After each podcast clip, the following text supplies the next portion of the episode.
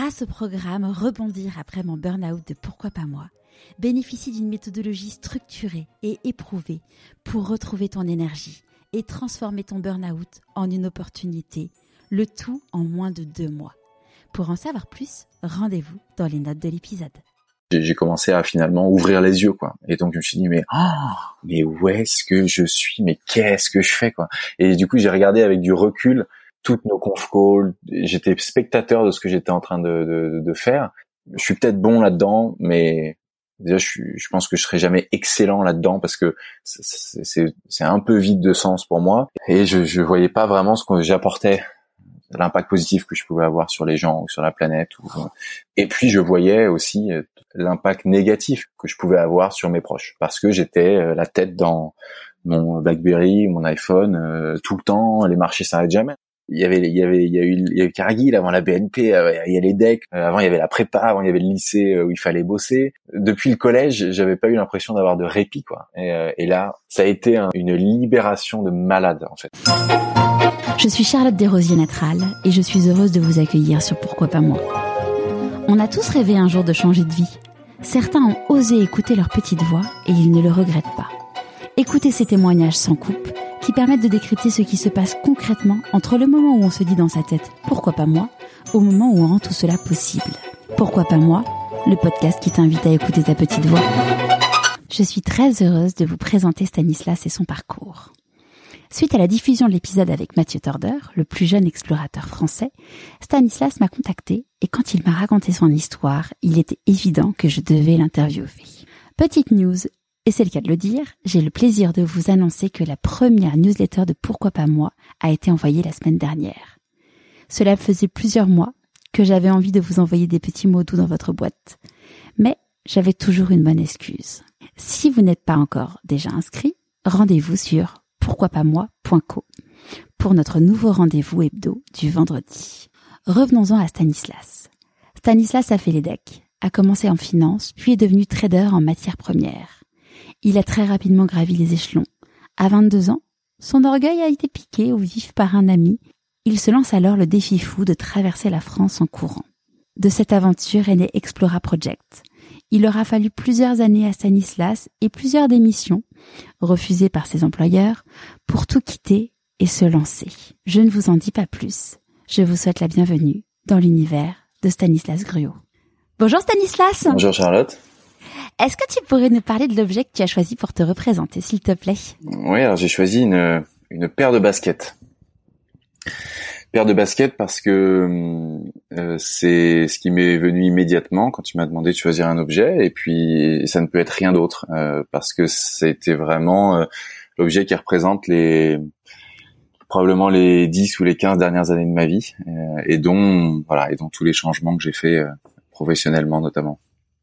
Et cette paire de baskets, euh, c'est une paire de baskets en particulier ou que tu que as choisi? Oui, c'est une paire de baskets. Euh, je sais pas si on peut donner des marques. Une paire de baskets. Oui, il n'y a pas de souci. C'est l'avantage d'avoir un podcast euh, autonome, c'est qu'on peut dire ce qu'on veut. une paire de baskets orange fluo Mizuno euh, que j'ai donc acheté en, en, en août 2011 euh, et qui m'avait servi à traverser la France en courant. Euh, puisque j'avais fait cette traversée en 15 jours de la, de la France et qui a été pour moi la qui a été pour moi le pied à l'étrier dans euh, voilà dans, dans, dans le dans des dans des aventures de vie un peu différentes, euh, se faire confiance, oser, se lancer. Et donc cette paire de baskets, c'est un peu le la première foulée vers une vie différente. Et, et là, donc c'était un record que tu as, que as battu. C'était 1500 km, c'est ça? C'était 1000, euh, ouais, 1200 km en, en 15 jours. C'était il y a presque 10 ans, donc j'avais l'impression d'être c'était, j'étais une autre personne. Je sais pas si je serais capable de le refaire aujourd'hui, peut-être. Mais euh, c'était, ouais, c'était près de 90 km par jour. C'était, euh, c'était génial.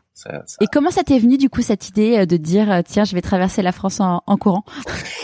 Oui, c'est vrai que c'est un peu saugrenu. En fait, moi, je suis vraiment quelqu'un de défi euh, et je mets un point d'honneur à faire ce qu'on dit. Et, et, j'aime beaucoup être dans l'action. J'adore la page blanche. J'adore le, le, début, mettre en mouvement, etc peut-être après le, le, corollaire de ça, c'est que parfois quand c'est déjà un peu en mouvement, je, je, me lasse vite et je cherche le, je cherche la prochaine page blanche ou le prochain projet.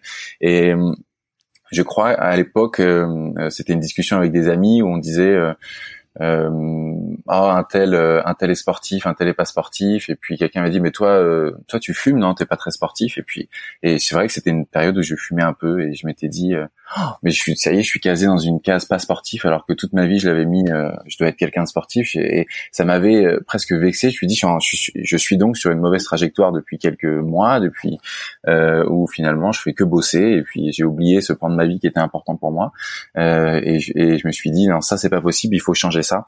Euh, et donc euh, j'avais dit bah si si, euh, c'est vrai que je suis pas très sportif, mais je suis sûr que je peux traverser la France en courant et faire le record. Et j'avais lancé ça comme ça sans avoir aucune idée de combien de kilomètres. Enfin, je, me doutais dans les grandes lignes, mais en combien de jours, ce à quoi ça équivalait, etc.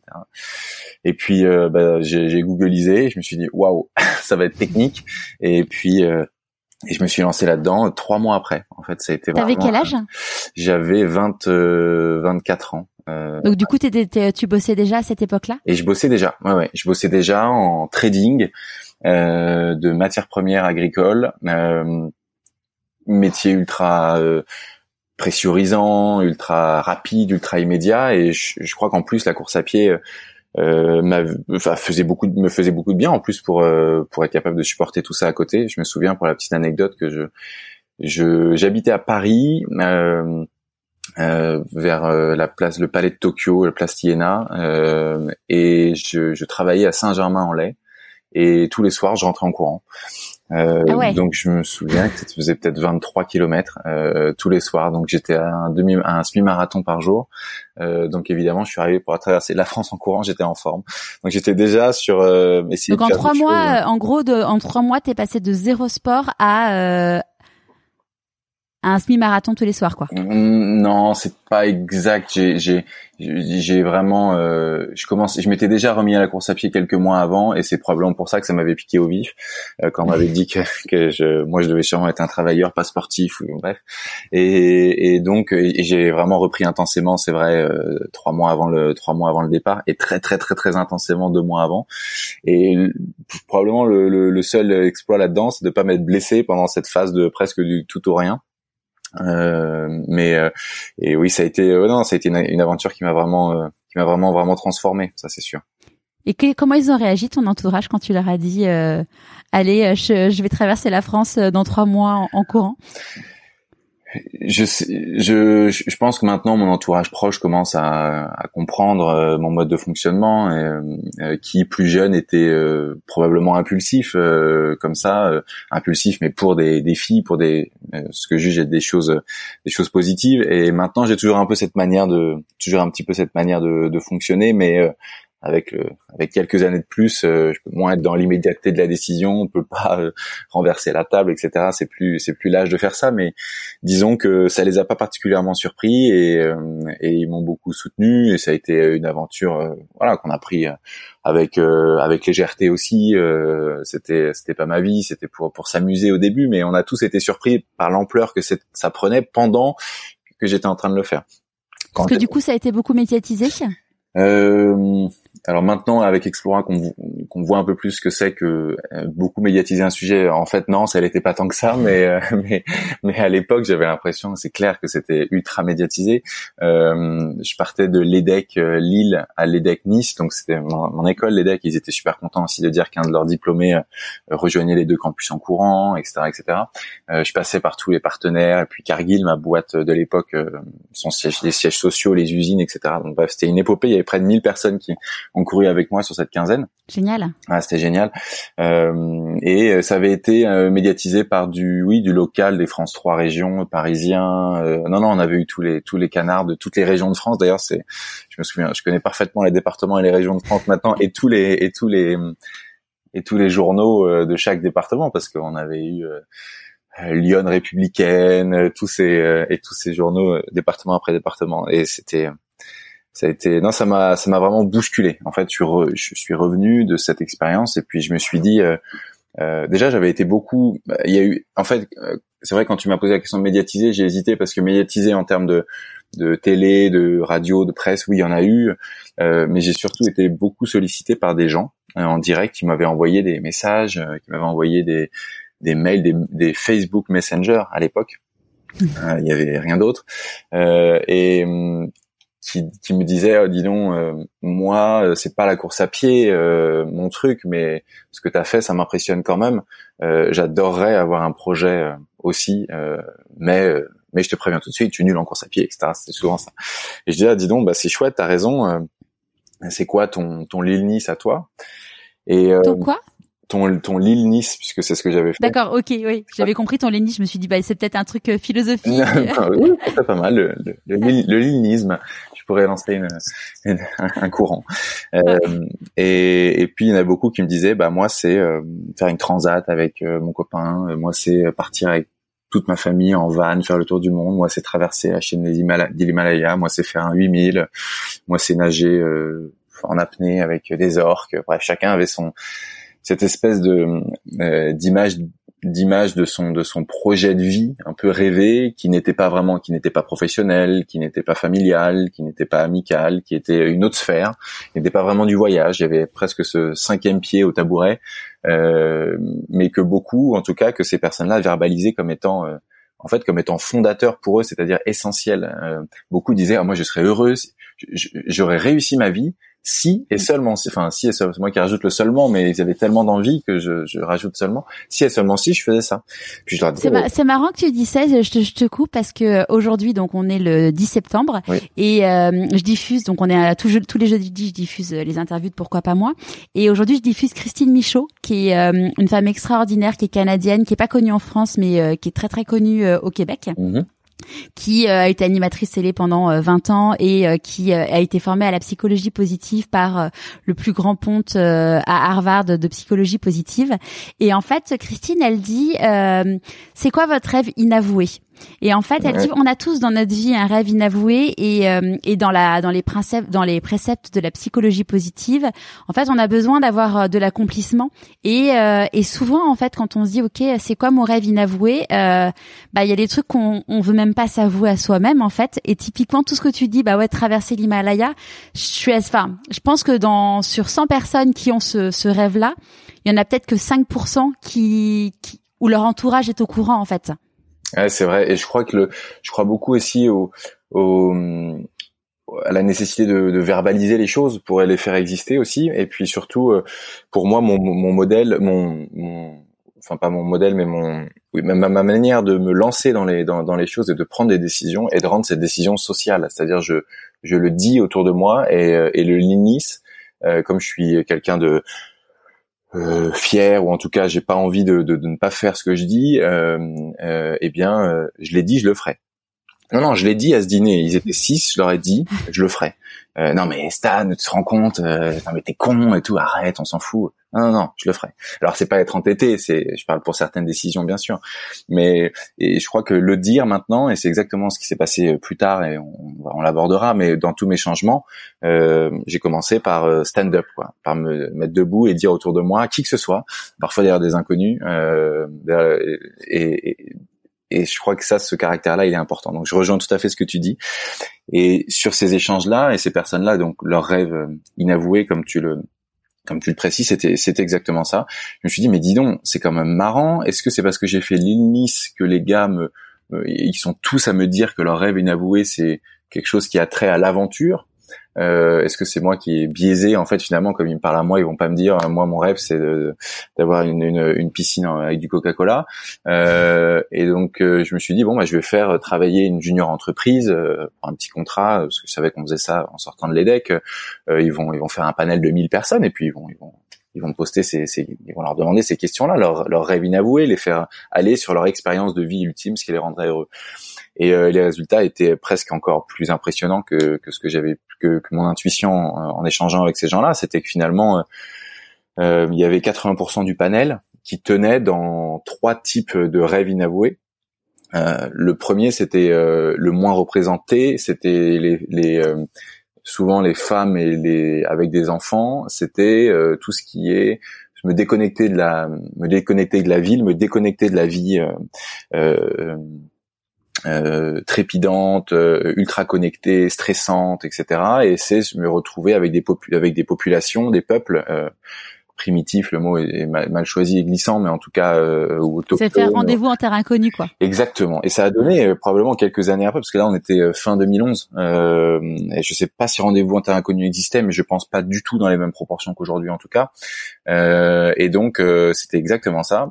et le deuxième panel, qui était plus des, des hommes testostéronés 30 ans, c'était me retrouver face à la nature et voir ce que je vaux, etc. Ce qui était, je pense, hérité à l'époque de, de Man Against Wild, qui existait déjà euh, au Royaume-Uni avec euh, euh, avec Bear Grylls et qui nous a donné médiatiquement Mike Horn et, et tous ces et toutes les émissions qui, qui ont suivi. Et puis le, le plus gros panel, c'était l'exploration, c'est-à-dire des voyages d'aventure de A à B. Les gens se figurent beaucoup un rêve inavoué qui est par théorie, qui est en, qui est en, euh, par définition un petit peu vague.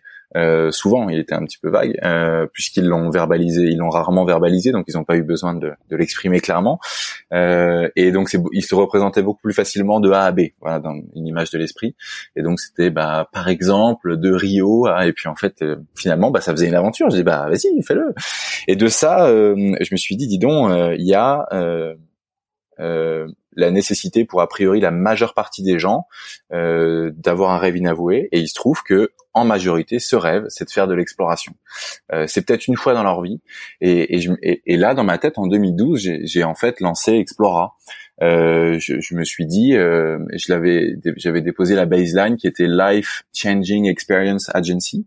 Donc c'était en fait finalement on va vous aider à, à faire ce changement à faire ce ce rêve inavoué avant qu'on parle d'Explora, euh, j'aimerais bien qu'on remonte en arrière. Mmh. Euh, et après, on, on y bien sûr, oui, bien sûr. Juste une petite question euh, par rapport à la, euh, un truc qui m'a surprise dans quand tu disais en fait, en gros, t'as décidé en trois mois de, t'as décidé en trois mois de courir, donc déjà te préparer physiquement, et, et que t'avais 1000 personnes qui ont couru avec toi. Comment, enfin, comment t'as fait? Parce que t'étais quand même trader, donc avec un rythme de malade en termes de boulot. T'as été t'as été aidé du coup sur la construction du projet pour pouvoir euh, justement t'arrêter à chaque point. Euh... Euh, non, j'ai vraiment tout tout fait tout seul. Euh, après, euh, bah, je, après je suis organisé. J'adore euh, bah, l'événementiel, organiser ça. Et on avait eu, j'ai eu la chance avec un, un, un super copain Benjamin de euh, qui a d'ailleurs une très belle boîte qui s'appelle Monsieur Marguerite euh, de, de, livraison de, de, fleurs à domicile et qui était euh, euh un de mes copains de, de, de, l'EDEC. On était tous les deux présidents de la course croisière euh, de l'EDEC, euh, je ne sais plus quelle année, mais 2009.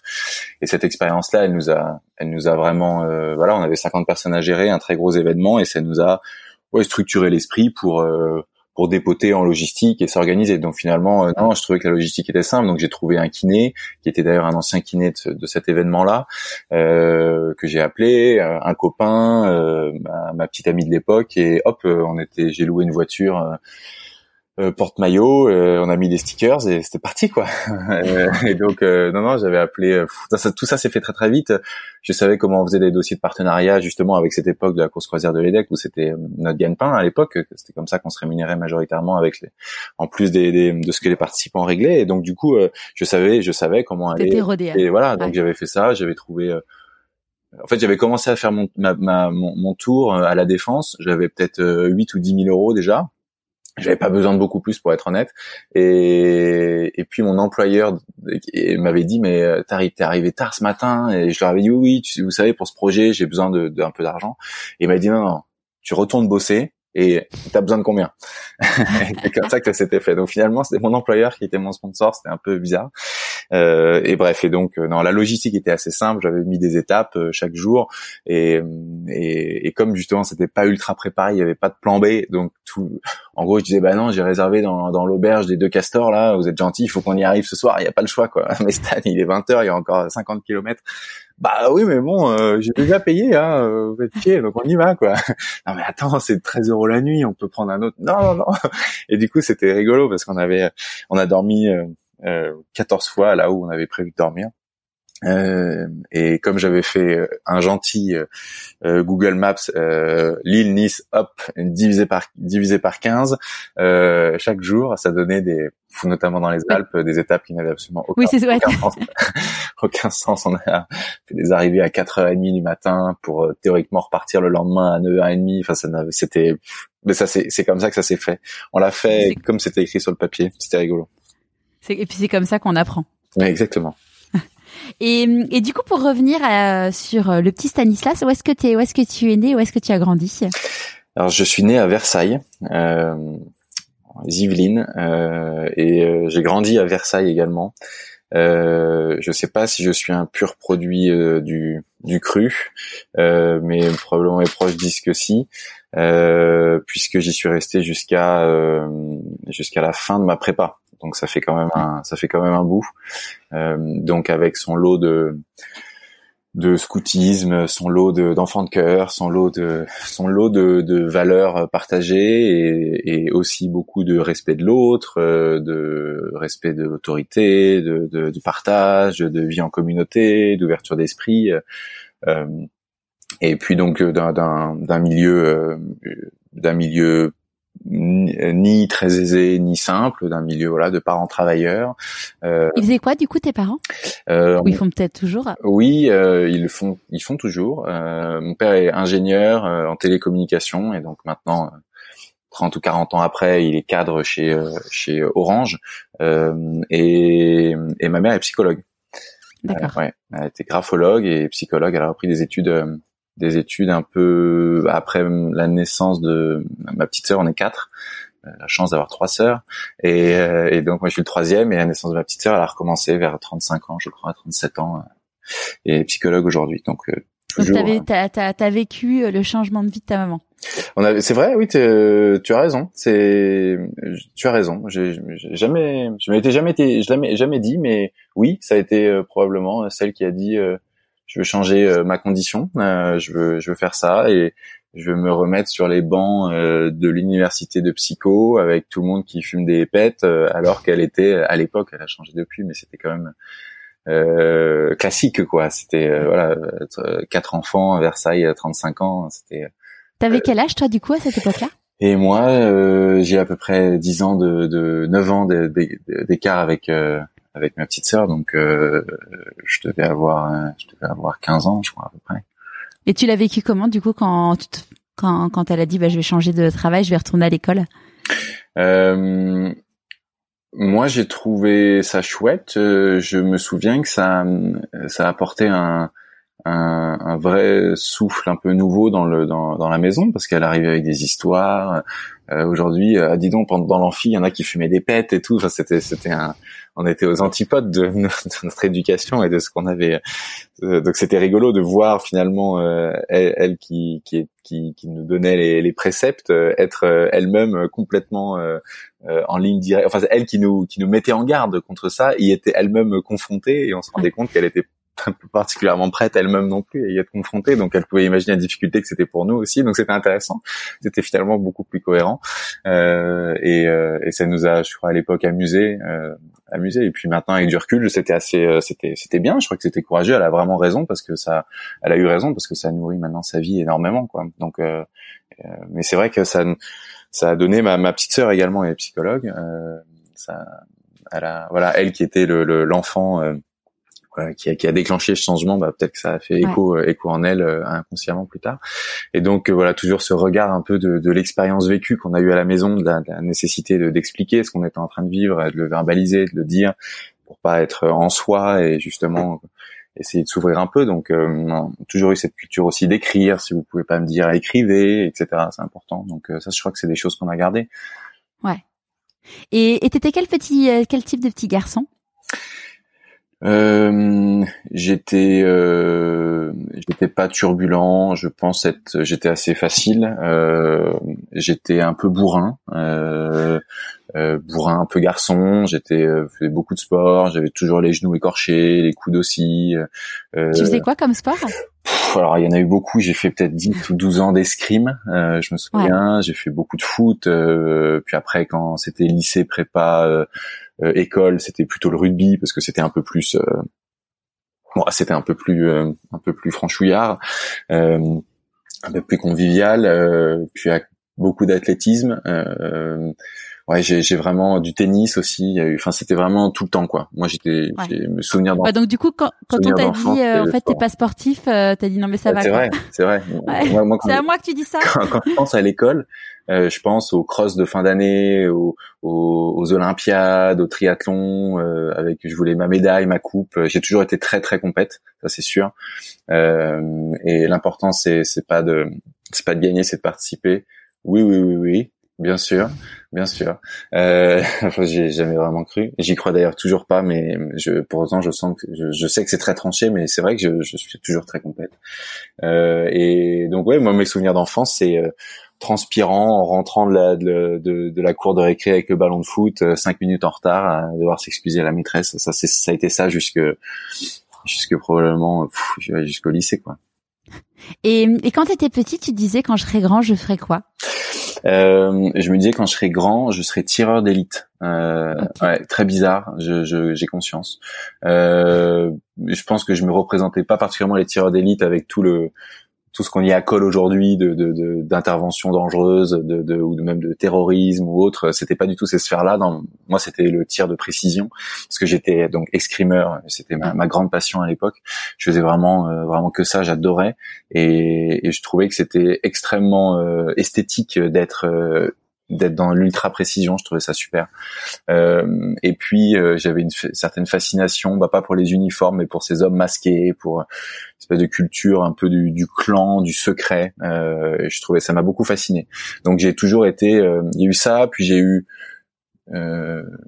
escrimeur professionnel. J'ai eu ça en tête longtemps parce que pareil, je trouvais que c'était un sport un sport aussi qui était très esthétique et je trouve toujours un passant qui danse etc il faut être, on les entend à peine euh, alors qu'ils sprintent euh, ils vont je trouve ça j'ai toujours trouvé ça très beau. Et et, et, et c'est marrant parce que cette culture du club du secret etc bah je suis allé là euh, ça m'a m'a toujours fasciné, ça me fascine toujours. J'essaye dans tout ce que je fais d'y mettre des ingrédients autour de parce qu'on a on, on, peut pas appeler ça ni un club ni un cercle etc aujourd'hui, mais on donc on appelle ça une communauté. Mais l'idée en tout cas est d'y mettre des codes d'appartenance assez forts et, et, donc je suis tombé là-dedans où j'ai même créé les communautés si elles n'existaient pas au fur et à mesure de du lycée euh, où il n'y avait pas de, de, de, BDE ou un lycée mais on, on fera un BDE j'en suis d'ailleurs le président. Qui veut venir? Qui veut venir? Je me décrète. Et puis après pareil en prépa normalement on était censé bosser comme des fous en plus à Versailles.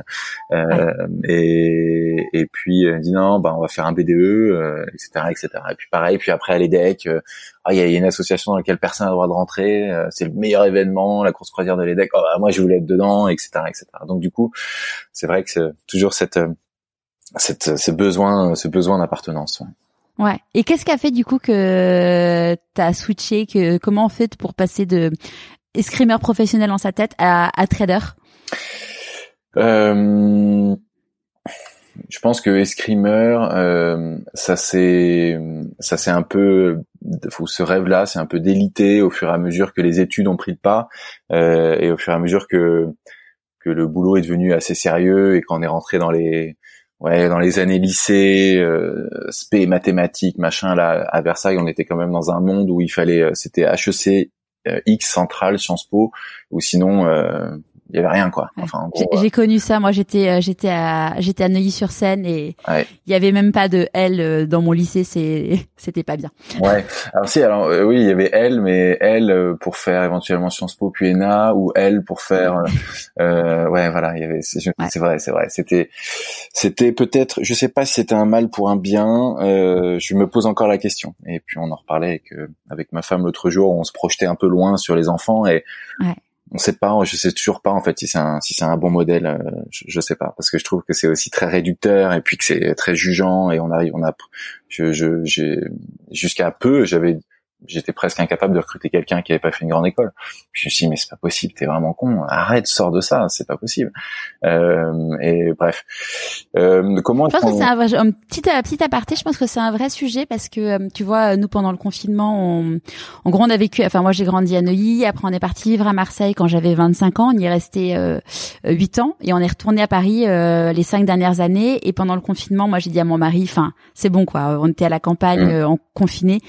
Je dis c'est bon, on, on s'en va, euh, on retourne à Marseille. Et, et même on a même avant de dire on retourne à Marseille, on a même exploré de se dire est-ce qu'on n'irait pas vivre à la campagne? Alors peut-être pas autant, enfin la campagne profonde comme là où on était confiné, mais en tout cas euh, une campagne proche d'une grande ville. Mm.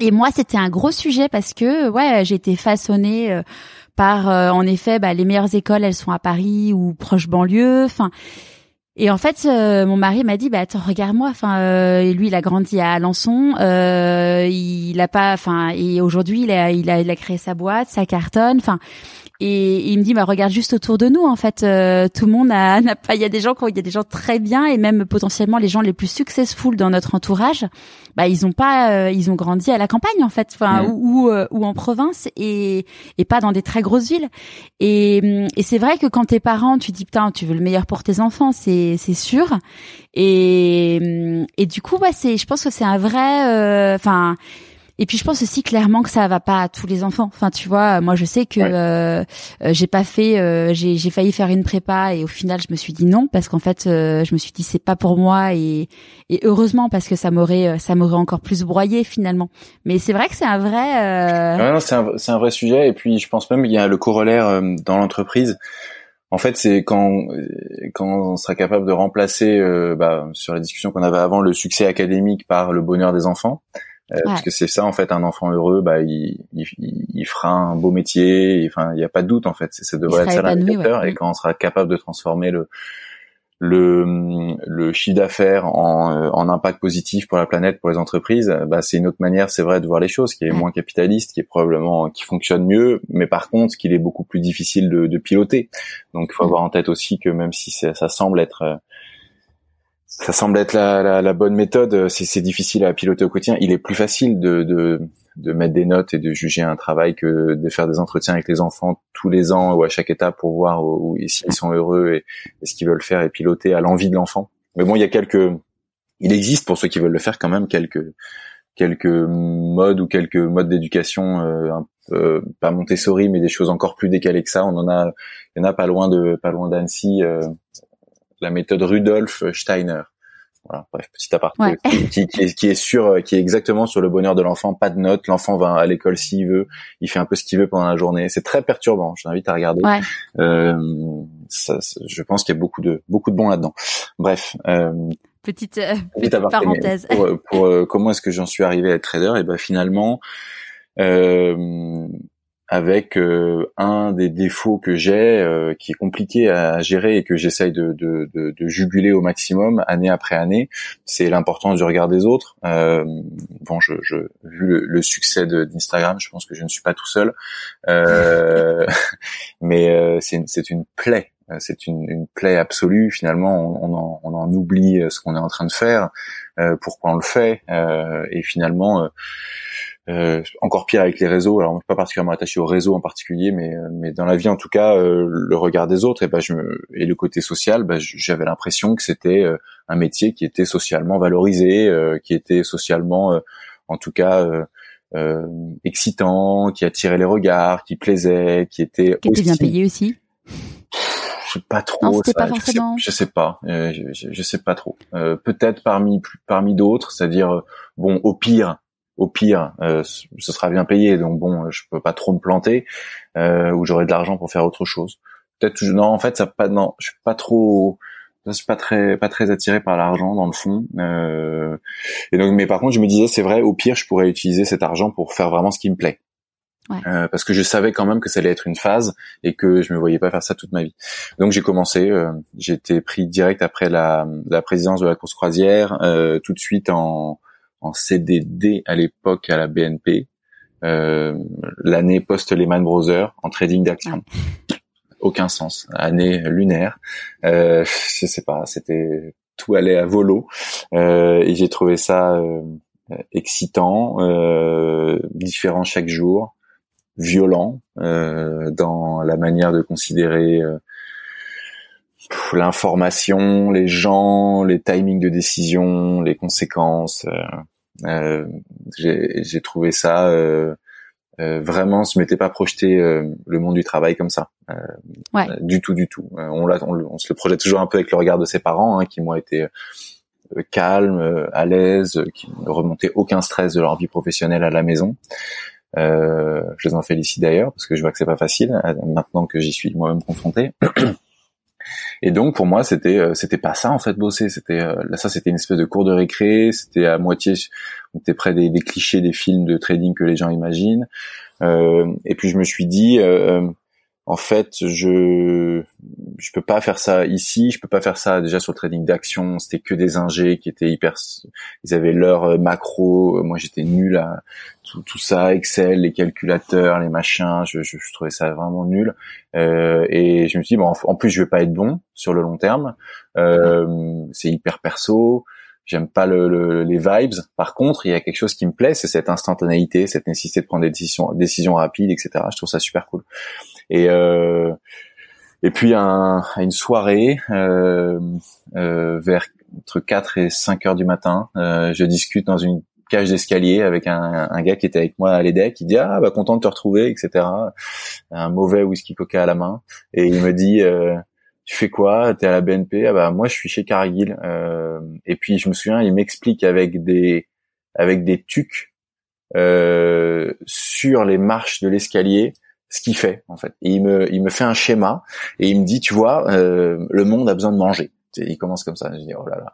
Et, euh, et donc il met des tucs, etc. il dit voilà, ici il y a euh, la nourriture qui est là sur les pays. Bah moi mon boulot c'est de faire. Et puis en fait il m'expliquait avec des tucs comment il, il alimentait des zones de surplus, comment il alimentait des zones de surplus, les zones de déficit et comment son métier était de, de, juguler euh, les prix et de euh, et de faire du du, du coup du, de bouger des marchandises physiques sur des bateaux avec des vraies contraintes logistiques tu vois des vrais bonhommes des vraies choses de la vie pas des actions à la con etc et puis, c'était basique pragmatique puis ça m'a parlé et je me suis dit dis donc ouais euh, ça ça a l'air super bien puis c'est ça a l'air d'être un peu multitâche on n'est pas que dans le dans l'évolution du prix il y a de la contrainte réelle physique puis c'est vrai en fait le blé il faut l'emmener au plus vite vers les gens qui en ont besoin et, en fait, ça m'a complètement convaincu. Et puis je me suis dit, mais cet homme est un humaniste. En fait, euh, je sais pas, ça m'a, ça a changé ma vision du métier complètement.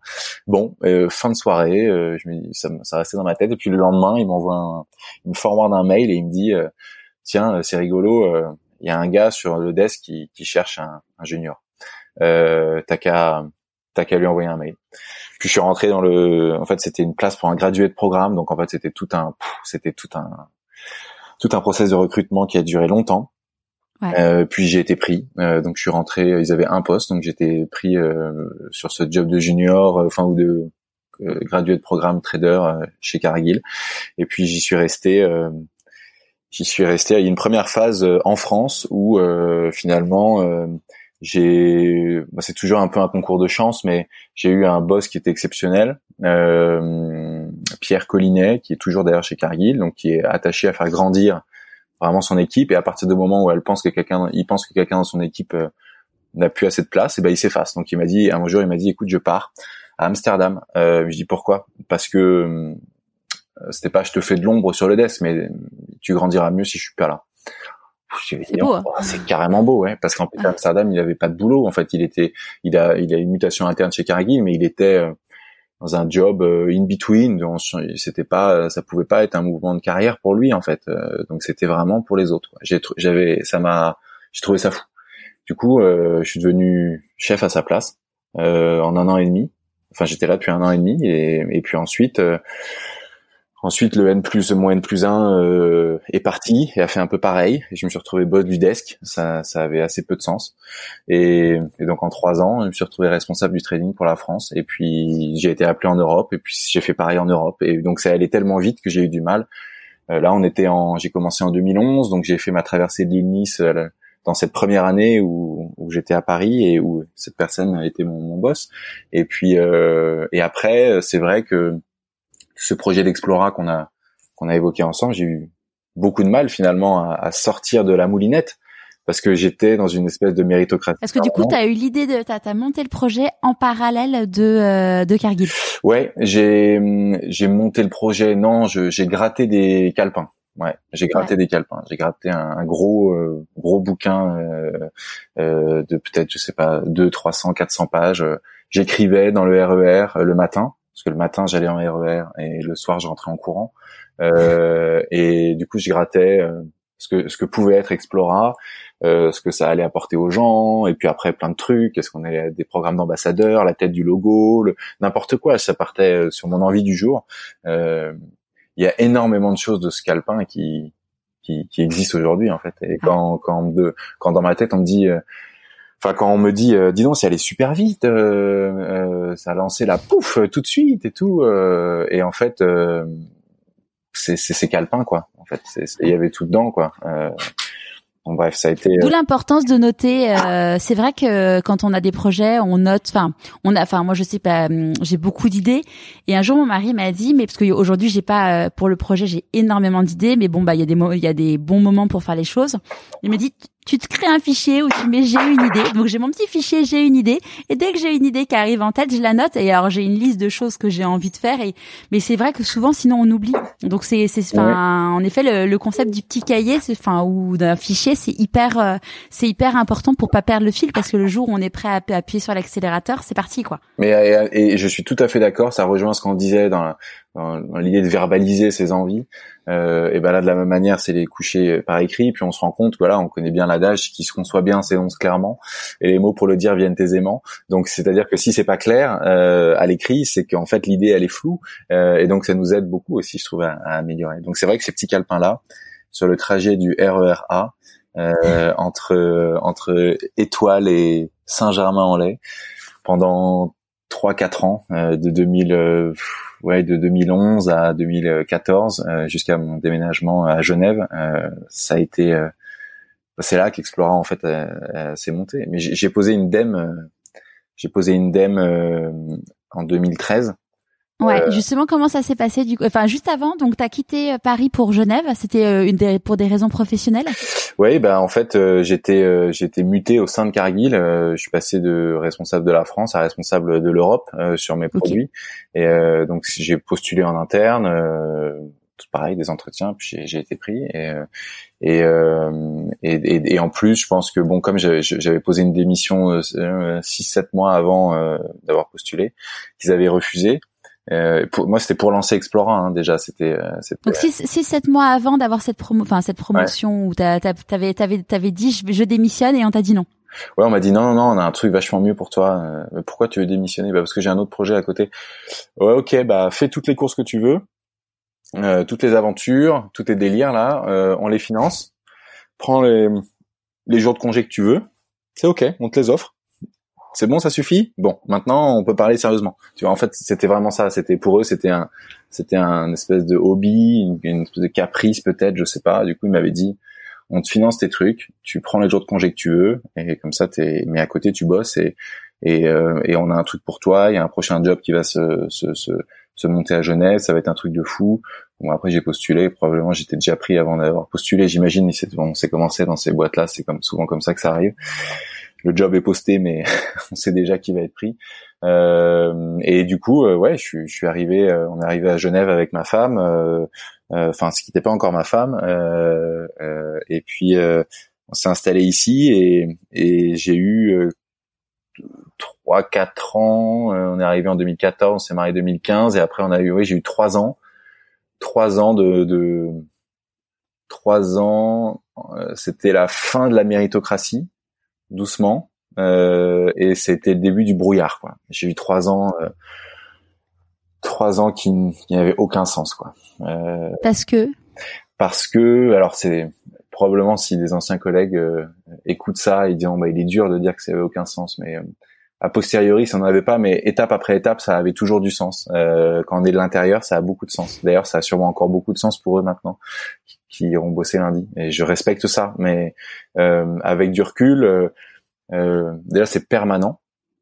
Euh, c'est permanent dans mon boulot aujourd'hui aussi. dans ma tête en permanence. Je réfléchis Explora, mais c'est dans une énergie qui est assez positive. Euh, je trouve que là, c'était euh, euh, c'était une espèce de, de, fuite en avant permanente de l'information qu'il faut. De, y a, y a le en fait, le temps ne s'arrête jamais. Ça, je trouvais ça un peu, ça, je trouvais ça épuisant. En fait, le temps s'arrête jamais parce que parce que les marchés ne s'arrêtent jamais. Euh, parce que tout va tellement vite qu'on ne peut pas prendre deux jours pour réfléchir sur ce qui s'est passé parce que sinon on est en train de rater deux jours où on aurait pu faire des millions. Euh, et c'est d'ailleurs souvent les jours où on, en perd des millions, donc on aurait mieux fait de faire de, de, de, de regarder, enfin bref, de, faire autre chose. Mais j'ai trouvé que c'était cette euh, on, on, on, est dans ouais c'est l'image de la petite de la petite euh, souris dans, dans la roulotte en fait. C'est c'est ah, le hamster. Du petit hamster. C'est c'est sans fin. En fait. C'est sans fin et euh, et euh, à partir, en fait, le but pour euh, dans ce genre de, de, de métier, c'est pour eux, c'est de créer euh, le, le, toute l'enveloppe la plus lisse possible pour que les traders puissent être uniquement focus sur faire tourner la roue la roue plus vite quoi. donc il y a jamais de temps d'arrêt, il y a jamais de pause, il y a jamais de look back, il y a jamais de, de, de feedback d'ailleurs. c'est les chiffres qui parlent. donc on est on est euh, on est euh, chaque mois euh, évalué sur le le PNL quoi, sur le profit and loss qu'on fait et donc c'est ultra jugeant mais moi qui étais dans la compète ça me posait pas de soucis, j'étais nourri à ça pendant toutes ces années. Et à partir du moment où je me suis rendu compte que quels que soient les en fait, c'était la Cargill m'a nourri parce que c'était de la méritocratique. J'ai trouvé ça génial. J'étais tout jeune, ils m'avaient mis responsable, ils s'en foutaient. Ça se passe bien, euh, tu restes. À partir du moment où on est passé pour moi euh, sur les, le poste que j'avais euh, de trading en Europe, on était, c'était, je trouvais moins méritocratique. On commençait à, voilà, il y avait le boss qui avait ses têtes. bon, moi j'étais, je sais pas, j'ouvrais peut-être un peu trop ma gueule. J'étais peut-être pas dans le, je, je, je voulais montrer que j'étais pas du dans le sérail, que peut-être je ferais pas ça toute ma vie. J'étais j'étais peut-être moins rassurant pour, pour lui que d'autres. Euh, et, et, donc, euh, ouais, ouais j'ai pas trop été, euh, je sais pas, j'étais peut-être trop jeune pour le truc et ma tête euh, lui revenait pas. Et, et j'ai trouvé que c'était moins, c'était plus méritocratique. Ce temps-là était fini. Ouais. Euh, ouais. Et puis quand on est moins embarqué, même si on se donne toujours autant, on est souvent moins bon parce qu'en fait, on a moins la flamme. Ouais, euh, je suis d'accord. Euh, là, euh, pour moi, le déclic, ça a été sur l'année où j'ai fait les résultats qu'on m'avait demandé de faire euh, à ce poste en Europe. J'ai d'ailleurs, je me suis dit jamais je partirais sans avoir fait un tour de, de piste complet pour être sûr que je sorte pas euh, bah, aux, yeux des autres. On en, on en revient à ça. Euh, et puis moi, si, si, si, le choix de vie d'après venait à, à, se compliquer, je devais revenir là-dedans, je devais être sûr que je suis pas grillé. J'ai voilà. Donc je me suis dit, je vais faire un tour de piste. Euh, donc j'ai fait un tour de piste. J'ai fait sur ce job-là. Euh, euh, et puis euh, j'ai vu que c'était jamais assez. Il y avait toujours quelque chose. C'était, il y avait autre chose. C'était oh bah, ça c'est bien. Mais donc next year machin. J'étais là bon, c'est en fait c'est sans fin quoi. on va jamais en finir. Et, et finalement c'est vrai que c'est un coup d'arrêt. Il y a eu un environnement qui a été différent. Euh, mon N plus 1 et N plus 2, quasiment un alignement de, de, du 1 à 3 qui était plus du tout inspirant en fait, qui étaient eux-mêmes un peu paniqués, euh, dépassés, etc. Donc euh, ça m'a ça m'a pas particulièrement ouais plu ni inspiré. Je me suis pas du tout projeté. Tu sais, on dit on dit souvent si tu veux être ton boss c'est que c'est cool quoi. Si tu veux plus être ton boss si tu te projettes plus du tout dans, dans, dans une progression dans la boîte euh, dans ce que tu fais c'est c'est c'est quand même un bon moment pour se poser des questions. Et là clairement pour moi il y avait quelque chose qui le charme avait été un peu rompu. Et et j'ai eu euh, j'ai commencé à finalement ouvrir les yeux quoi. Et donc je me suis dit mais oh, mais où est-ce que je suis? Mais qu'est-ce que je fais quoi? Et du coup j'ai regardé avec du recul toutes nos conf calls. J'étais spectateur de ce que j'étais en train de, de, de faire. Et, puis je me suis dit mais ça n'a c'est pas que ça n'a aucun sens mais je, euh, je suis peut-être bon là-dedans mais déjà je, je pense que je serai jamais excellent là-dedans parce que c'est un peu vide de sens pour moi. Euh, et euh, et je je voyais pas vraiment ce que j'apportais l'impact positif que je pouvais avoir sur les gens ou sur la planète euh, et puis je voyais aussi euh, l'impact négatif que je j'avais euh, euh, que je pouvais avoir sur mes proches.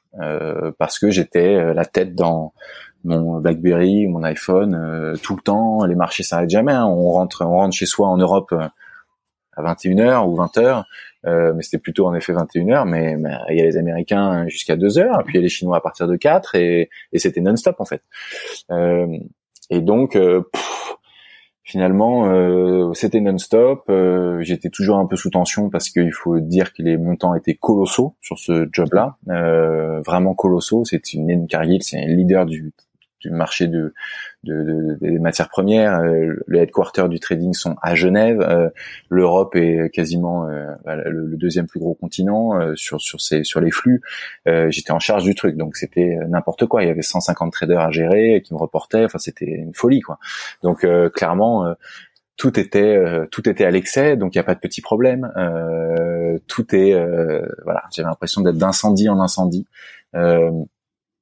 et Ouais, quand on comprend. Qu'est-ce qui a fait du coup que tu t'es dit euh, je repose ma dème euh, Donc il y a eu il y avait eu une dème intermédiaire euh, euh en un, euh, un, an et demi après être arrivé à Genève où j'avais reposé une dème pour Explora qui m'avait re été refusée et, et qui m'avait permis j'ai presque été à chaque fois promu sur dème petite petite stratégie pour les plus pour les plus engagés de la bande. Pourquoi pas après tout.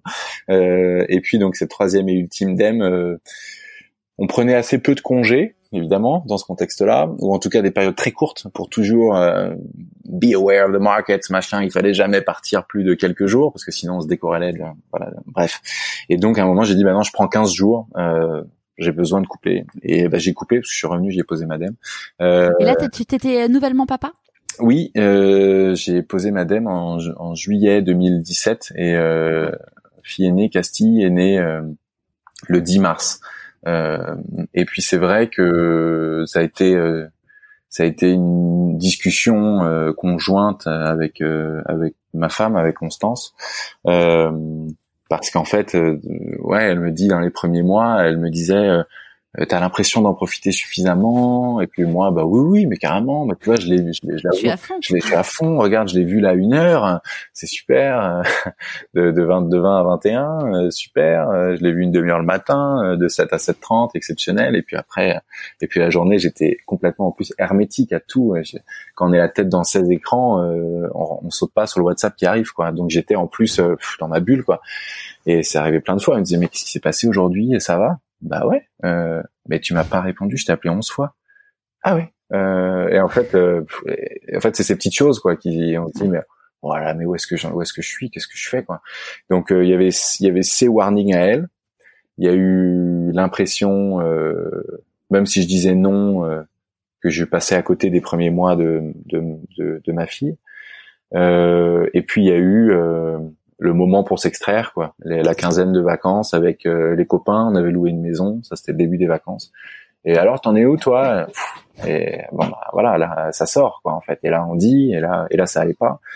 Là ça allait pas je me disais en fait c'est de la merde ce que je fais fait chier. Et puis j'étais déjà euh, j'étais déjà en fait euh, sur le projet d'après en fait. Je leur parlais déjà d'Explora et ils me disaient mais attends je comprends pas t'es tu t'as démissionné Non, non, non, mais c'est, c'est, ça, ça va arriver là. C'est, enfin, c'était, du coup, je m'étais, tout était allé très vite, et puis, euh, puis après, voilà, un peu de, de, vacances en famille pour mûrir tout ça, et puis, euh, et puis je suis rentré, j'ai même pas allumé mon ordinateur, j'ai dit, euh, euh je vais poser ma démission, et puis, et, et, là, après, ça va très vite parce qu'en fait, dans, dans ces groupes-là, tout se passe bien tant que t'es dans le sens du flow quand t'es euh, quand t'es en quand t'es en brasse indienne sur le côté euh, ça marche pas du tout. Donc euh, il y a eu gros recadrage. Ils m'ont dit bah euh, regarde, on t'augmente, tu prends ce périmètre-là en plus, tu machin. donc en fait, si vous voulez faire un bis repetita, un bis bis bis bis repetita, parce que ça s'est passé quatre fois comme ça. Et j'ai dit non non, mais il y a, je suis hermétique à tout, c'est hors de question. Et après il y a eu bah ils m'ont voilà ils m'ont dit en gros bah en fait non tu pars pas. Et j'ai dit bah, comment ça je pars pas? Bah tu restes. Bah non parce qu'en France mais là on est à Genève mon petit pote donc tu restes. Ok euh, mais donc ça veut dire quoi je reste? Bah, ça veut dire que euh, aujourd'hui tu tu es sur des projets stratégiques. Après là c'était là tu peux pas démissionner quand t'es euh, en Suisse? Oh, si mais euh, l'employeur enfin, c'est c'est très très très très avantageux pour les employeurs hein. Euh, d'accord. on peut te virer sans préavis du jour au lendemain sans indemnité sans raison euh, et la réciproque est pas vraiment vraie. Alors qu'on dit souvent que dans le droit social, ça fonctionne, c'est réciproque. Là, moyen, tu peux, mais euh, sauf si euh, sauf si l'employeur dit qu'en fait, tu es encore lié à des projets stratégiques dont seul toi connais, les, etc., Ce qui était moyen vrai, mais un petit peu, bref. Et du coup, ils m'ont dit non, non, il faut encore finir ces choses-là, c'est capital, on a 127 millions de working capital euh, sur ce projet, etc. Tu peux ou nous les rembourser ou rester ou rester quelques mois de plus. Merci. Je vais à je vais retirer mes 127 millions au, au guichet puis je, je reviens. Euh, donc euh, en effet, euh, je, je, n'ai pu partir vraiment que en mars mars avril 2018 et ah ouais. en juillet. Donc t'es resté, c'est énorme. Neuf mois. Euh, dans un espèce de flou gris. Euh, c'était euh, puis après il y avait il y a pas la bonne personne, tu peux pas nous faire ça. Puis après il y a eu de l'affect quoi. Et, et, comme je voulais. Parce que tu es resté en tout euh, plus de presque huit ans quoi. Ouais. Euh, et comme j'ai pas voulu leur faire ça en effet, et que je suis pas un mauvais bougre, j'avais envie de partir bien propre et tout était en train de bien se passer. Je finissais mon, les projets stratégiques, euh, je faisais venir des gens pour me remplacer au marché et, et du coup j'ai trouvé ma remplaçante. J'ai fait les entretiens et je leur ai dit voilà c'est elle elle est super. Euh, et donc, euh, vous pouvez l'avoir en entretien, elle va me remplacer, elle est plug and play, elle est top et tout machin. Ils l'ont embauchée, elle est toujours toujours ce job-là. Euh, et mais il a fallu vraiment en arriver là pour que je puisse partir. Il a fallu que je trouve vraiment euh, ma remplaçante. Ça a dû être vachement dur moralement parce que, euh, enfin, quand tu poses ta dème, euh, chaque jour compte. En mode genre, bah quand t'as décidé de partir, c'est quand même un truc où tu dis bon bah c'est bon, je, je m'en vais. Rester presque ouais un peu moins d'un an, c'est c'est ouais pour le moral. C'était un peu particulier. et mais c'est un environnement tellement euh, c'est-à-dire physiquement l'endroit, le, euh, la salle de marché, c'est tellement vu. Euh, euh, c'est vrai que c'est le mot qui me vient, c'est violent, mais c'est tellement, on va dire, euh, tellement speed, tellement énervé, tellement. En fait, on ne peut pas être spectateur de ça. En fait, on peut pas être à moitié dedans. C'est-à-dire que si tu es à moitié, tu, tu, tu souffres terriblement. Euh, il faut être dedans. Donc en fait, ouais, c'est bizarre, mais j'étais obligé d'être là. J'étais obligé d'être à fond. J'étais donc j'ai non, non presque jusqu'au dernier jour. Euh, il a fallu que je, que je, change physiquement de place euh, et que je sois plus là euh, à côté des, des, stimulations des écrans, etc., pour que les gens aussi arrêtent de me solliciter. Euh, donc euh, voilà, ça a été, c'est vrai que ça a été particulier. Puis je me suis retrouvé, euh, je me suis retrouvé d'un quotidien où je, je recevais à peu près, je sais pas, c'était entre 500 et 2000 mails par jour euh, et où j'en envoyais pareil entre, enfin pareil entre 2 300 et 600 par jour. Euh, je me suis retrouvé à euh, stan@explora-project.com un mail confirmation d'OVH que le nom de domaine est bien est bien validé. Et rien quoi.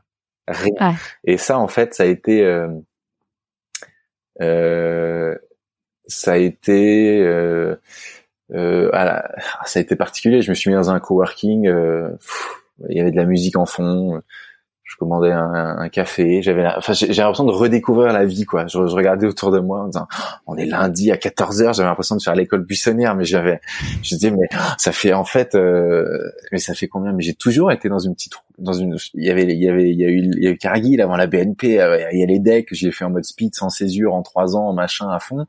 Euh, avant il y avait la prépa, avant il y avait le lycée où il fallait bosser, et à l'époque je jouais au foot, c'est vrai. Mais je me suis dit bon depuis le collège, j'avais pas eu l'impression d'avoir de répit, quoi. Et, euh, et là, oh, ça a été un, ça a été un, un, une libération de malade, en fait. Euh, et, et, je me suis dit, oh, là, je vais pouvoir euh, euh, utiliser mon cerveau, quoi. Non pas que j'utilisais pas avant, mais dans beaucoup de métiers, les gens disent ouais intellectuellement c'est très stimulant, etc. C'est super bien. Et c'est vrai que ça parfois on se, je trouve qu'on se on reste accroché à ça en disant ouais c'est super stimulant donc je reste. Mais il y a quand même des zones du cerveau qui, sont stimulées de manière différente d'un job à l'autre. Et c'était ultra stimulant pour la prise de risque la prise d'initiative la prise de décision rapide etc mais tout le côté euh, humain euh, euh, le côté nécessité de voilà intelligence émotionnelle etc c'était pas le sujet. C'était pas le sujet. Il fallait pas que ce soit le sujet. Euh, et donc euh, ça, je me suis rendu compte, c'était beaucoup plus riche, euh, qu'il y avait tout à faire, et, et, je me suis retrouvé très très très excité, très positif en fait dans ce nouveau projet. Et comment t'as fait du coup euh, Finalement, t'as démissionné, t'es parti donc euh, sans chômage ou t'as pu avoir le droit au non, chômage j'ai eu le droit au chômage suisse. Qui, est, qui a un bon chômage, euh, qui a un bon chômage parce qu'il il prend en compte les salaires d'avant et comme les salaires en Suisse sont, sont, sont bons globalement, c'était un bon chômage. Et j'avais un an de chômage, je crois que c'était. En fait, normalement, c'est 18 mois moins des carences qui sont calculés en fonction de euh, ton salaire. Si t'as un salaire trop élevé, ils jugent que tu n'avais pas le droit de partir ou que c'est moins justifié, donc ils t'enlèvent des mois, etc. Si c'est toi qui es parti et que t'as pas été viré à ce moment-là, euh, ils t'enlèvent des mois, etc. Mais même en même en démissionnant, euh, peut avoir le chômage. Il n'y a pas de rupture conventionnelle en Suisse. C'est où t'es viré ou tu démissionnes. Et du coup, j'ai eu, je sais plus, euh, peut-être 13 mois ou j'avais une grosse année devant moi. Quoi. Ok. Et, et du coup, après, vous êtes parti à Annecy pour euh, pour monter la boîte. Alors, j'ai monté la boîte à Annecy mm, en habitant à Genève, toujours. D'accord. Et, et aujourd'hui, toujours, ma femme bosse à Genève. Euh, on habite à Genève euh, et, euh, et, et, la boîte est à Annecy euh, parce que euh, là je me suis raccroché dans ces dans ces moments-là je me suis raccroché et là c'est rigolo parce que je me suis retrouvé tu te retrouves dans ce coworking là tu dois monter une boîte t'as le concept, t'as des calepins, mais bon, bon, tu vois, t'as l'idée, quoi. Mais après, euh, il faut, faut mettre en place le truc. Et tu te dis, euh, ok, donc là maintenant, à qui je pense? Euh, Ah, c'est marrant parce qu'en fait, d'un coup, j'ai pensé à personne euh, des huit dernières années. Euh, c'est-à-dire, j'ai pensé à personne des gens qui étaient autour de moi depuis huit ans. aucun d'eux pouvait être celui qui allait m'apporter, m'aider ou m'apporter une solution dans, dans ce qui était voilà, dans le dans le dans le défi qui était le mien maintenant. Et en fait, j'ai appelé les decks. J'ai appelé mes potes qui avaient monté des boîtes, où je me souvenais qu'ils avaient monté des boîtes. Euh, mais eux, ils étaient déjà un peu loin parce que leur boîte, ça fait quelques années, etc. Euh, et puis j'ai appelé les decks, mais j'ai dit euh, voilà bonjour, euh, je, euh, je voulais, j'ai quitté Cargill. Ah non, oh merde, c'était la première réaction. J'ai dit bah pourquoi? Bah, Parce que ouais, grâce à toi, on pouvait parce que c'est vrai que j'avais passé plein des decks euh, quand même euh, qui étaient bons où j'avais passé plein de CV. Après, je, sais pas s'ils avaient été pris, mais a priori pas mal, euh, oui, beaucoup avaient été pris. Donc du coup, c'était pour les decks une bonne porte d'entrée sur le trading. Et puis c'est vrai que je parlais du trading des marchés sur le, le briefing de début d'année à les decks et tout. Et donc ça les a, voilà, ça leur allait bien. Ça les arrangeait pas dans cette case là, quoi. J'ai dit ah non, mais je vais monter une boîte et tout. Ah ok, bon bah rapproche-toi de EDEC Young Entrepreneur. C'était c'était leur leur ouais l'association le truc euh, l'association d'entrepreneurs. Puis ça ça m'a mis les premières pieds à l'étrier. Et puis après euh, je me suis tout de suite dit en tout cas euh, ok seul ça va pas marcher. C'est-à-dire je sais pas tout faire du tout. Et là l'espèce de toute puissance dans laquelle il fallait être dans ma vie d'avant euh, là pour le coup elle avait plus elle avait plus lieu d'être.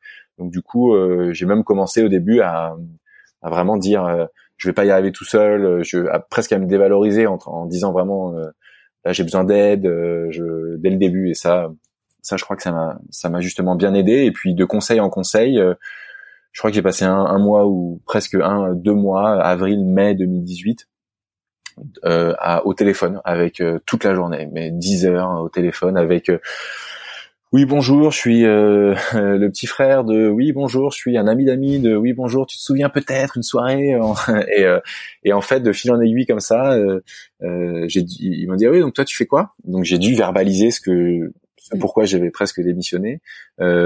C'était de moins en moins flou. c'est de plus en plus précis dans ma tête. je disais, bah, attends, j'ai dit ça, mais ça c'est une connerie. Je peux plus présenter ça comme ça, ça marche pas. Ou, ou de temps en temps, les gars me disaient, ah c'est bizarre, mais du coup tu fais exactement comme cette boîte? Ah merde, euh, je croyais que j'avais l'idée du siècle. Euh, et ça a été rigolo en fait. Ça a été deux mois de, de, confrontation, euh, de, de, où j'ai commencé à écrire presque un, pitch, un deck, un peu de, pas de levée de fond, mais de, de, présentation de ce que pourrait être Explora. Euh, et puis, euh, et puis j'ai rencontré, j'ai rencontré Camille, qui est la première salariée Explora. j'ai fait un Skype avec elle. Elle était elle avait fait l'EFAP, l'école attachée de presse à Lille. On aurait pu se croiser dans les années d'EDEC, mais on s'est pas croisé. C'était un ami, un copain qui était avec moi à l'EDEC et qui m'avait dit tiens elle, elle est, euh, elle était euh, pigiste pour euh, Figaro Voyage. Elle avait un blog qui s'appelait Dans la valise de Camille. elle adore les aventures, les voyages, les expéditions. Et je crois d'ailleurs qu'elle s'est reconvertie là-dedans. Je suis pas sûr. Tiens regarde, voilà son numéro. Euh, les numéros, il me file un numéro, numéro non attribué. Je me dis bon, ça commence bien. Euh, et puis je tombe sur elle euh, via ces, ces, ces trucs le Figaro, machin. Je tombe sur son nom, je regarde un LinkedIn, pas de LinkedIn. et puis j'arrive à trouver une adresse mail. Elle me répond, on fait un Skype. Elle était avec une peau de bête dans un tipi au fin fond du Canada. Et je me dis, et là visuellement, je vois la boîte que j'avais un peu théorisée. Je me dis, c'est la première première image de quelqu'un qui était pas en, en polo, en, en, chemise, en cravate. Hein. C'était, elle était, elle était dans l'élément que que je m'étais fantasmé. Quoi. Elle était dans les rêves, euh, les rêves inavoués. Euh, euh, et j'ai dit, oh mais vous, je crois même que j'étais complètement déboussolé. Je crois même que je les vous voyais. Elle m'a dit mais qu'est-ce qui t'arrive? J'ai dit oui c'est vrai bonjour euh, salut. c'était euh, c'était je m'attendais pas à ça et puis on a fait deux trois heures d'échange. Puis après elle a pris un avion et puis elle est venue s'installer à Annecy euh, pour euh, lancer avec moi Explora. Euh, donc je lui dit bah t'es responsable des expéditions. On va faire des expéditions, l'aventure d'une vie, la grande aventure. Et donc pendant un an on est un peu parti dans tous les sens. Euh, moi, je, je... Parce qu'il dit, euh, du coup, euh, au début, c'était quoi le, c'était quoi le, le concept et, et, maintenant, c'est quoi? Mmh. Au début, c'était, au début, au tout début, c'était self-guided extreme expeditions. Donc, c'était des expéditions que tu fais tout seul, en autonomie. Donc, c'est genre, euh, moi très dans la toute puissance, Mike Horn, tout le monde peut le faire. C'était un peu ça le pitch tout le monde peut faire ce qu'il fait, donc euh, on va t'aider à t'y préparer. Toi, tu veux le faire, tu vas faire des modules, la préparation chez nous, et tu vas partir euh, avec euh, ta sarbacane en Amazonie, tu vas partir avec ta lance pour pêcher le poisson au Groenland tout seul, etc. Donc on avait des modules de formation à la survie, à l'alpinisme, à la pêche, à la chasse, etc. et pour ensuite se lancer dans une aventure sans guide.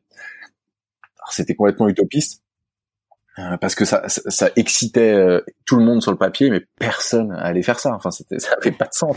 C'était au mieux un, un, un scénario de télé-réalité, j'en sais rien, euh, mais ça pouvait pas marcher dans la vraie vie, quoi. Et donc, euh, c'est un peu ce que ce que Camille trouvait très bien. Elle me disait, ah, c'est rigolo, oui, mais t'es sûr qu'il y a beaucoup de gens qui veulent le faire Ouais, ouais, ouais, ouais, ouais, et tout. Puis après, moi, j'étais dans mon truc assez euh, finalement assez ouvert sur le côté entrepreneurial mais un peu fermé sur le produit en fait et sur le parce que je me disais de toute façon il y a aucune boîte dans l'aventure vraiment qui se lance donc euh, tout est possible donc euh, allez suivons l'intuition. Et puis finalement tout de suite je lui ai dit en fait c'est trop théorique pour moi on peut faire une expédition on, peut partir tiens j'ai toujours rêvé d'aller en Islande on traverse l'Islande du nord au sud sans guide on trouve trois gars sur Facebook, on le fait avec eux, je sais pas, on dit que c'est les 1500 balles, on le fait en 15 jours, on porte tout sur le dos et on va traverser des glaciers, on descend en rafting, on fait, on prend des skis, on prend, et puis euh, advienne que, enfin, euh, on verra ce qui va se passer, advienne que pourra. Inch'Allah. Inch'Allah. Et euh, ok. Euh, c'est ce qu'on a fait. Et donc on a traversé l'Islande en juin. On a pris un caméraman pour faire des images, un film. C'était complètement fou. Et, et, en fait, je suis revenu de ça. Je me suis dit bah c'était génial. On a, on a on a, enfin bref, je, je, pourrais en parler des heures, mais on a, c'était vraiment top. Euh, il y a un film de 12 minutes sur sur YouTube euh, là-dessus qui comporte. Je mettrai le lien sur sur pourquoi pas moi.co. Donc c'est dingue. Merci, c'était très rigolo et et en fait je me suis confronté pendant pendant euh, pendant cette quinzaine à à tout aux huit ans de calepin que j'avais gratté. En fait, la réalité du terrain, c'est ça. Ce que j'avais imaginé, bah non, mais pas du tout. Euh, et en fait, je me suis dit, euh, bah déjà c'est beau. Enfin, j'étais là, bah, c'est beau d'y avoir cru, mon vieux. Euh, franchement, euh, tu, tu m'aurais presque convaincu que c'était possible, mais quand même. Donc j'ai vu toutes les limites de ce projet un peu beaucoup trop radical que j'avais voulu lancer, mais j'avais besoin de quelque chose de radical aussi pour. je voulais pas faire quelque chose de tiède, quoi. Je, je partais d'une, je partais d'une vie qui était bouillante. j'avais besoin de quelque chose de, de, de, de, volcanique pour justifier ce choix presque vis-à-vis des autres, vis-à-vis de moi-même.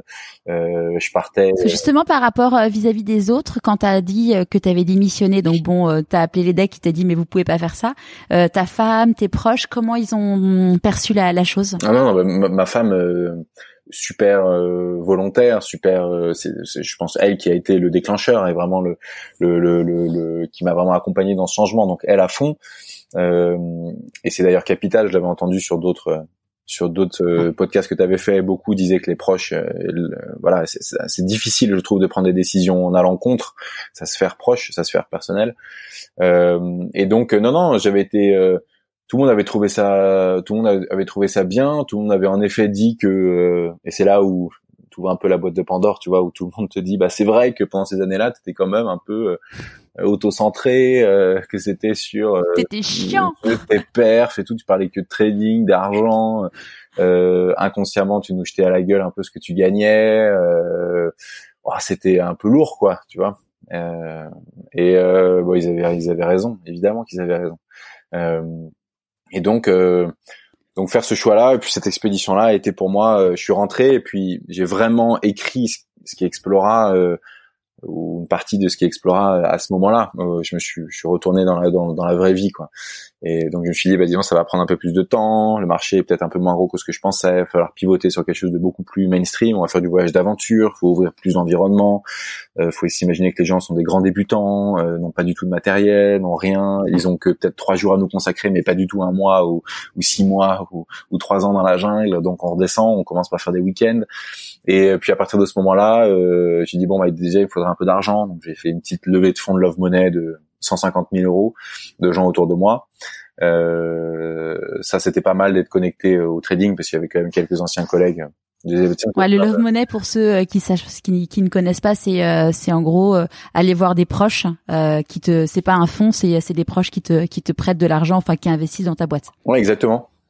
Et et il se trouve que quand tu as des copains qui gagne 500 000 euros par an, euh, tu vois, ça le petit ticket de 25 000, euh, ouais, vas-y, take it. Il est plus facile à mettre. Ami, quoi. Donc euh, c'est ça. Après, c'était pas, c'était des, c'était des, décisions raisonnées. Ils sont toujours investisseurs. Ils ont continué. Ils sont hyper proches du projet, etc. Et ils se sont vachement investis. Mais c'était mon ancien boss, par exemple mes anciens boss. Donc ça c'était c'était fort pour moi aussi parce que ils continuaient à me faire confiance même sur autre chose. Euh, alors pas les boss euh, les, où ça se passait mal, mais mes, mes premiers boss ça, ça se passait bien, euh, avec qui je suis toujours en contact, c'est des vrais amis.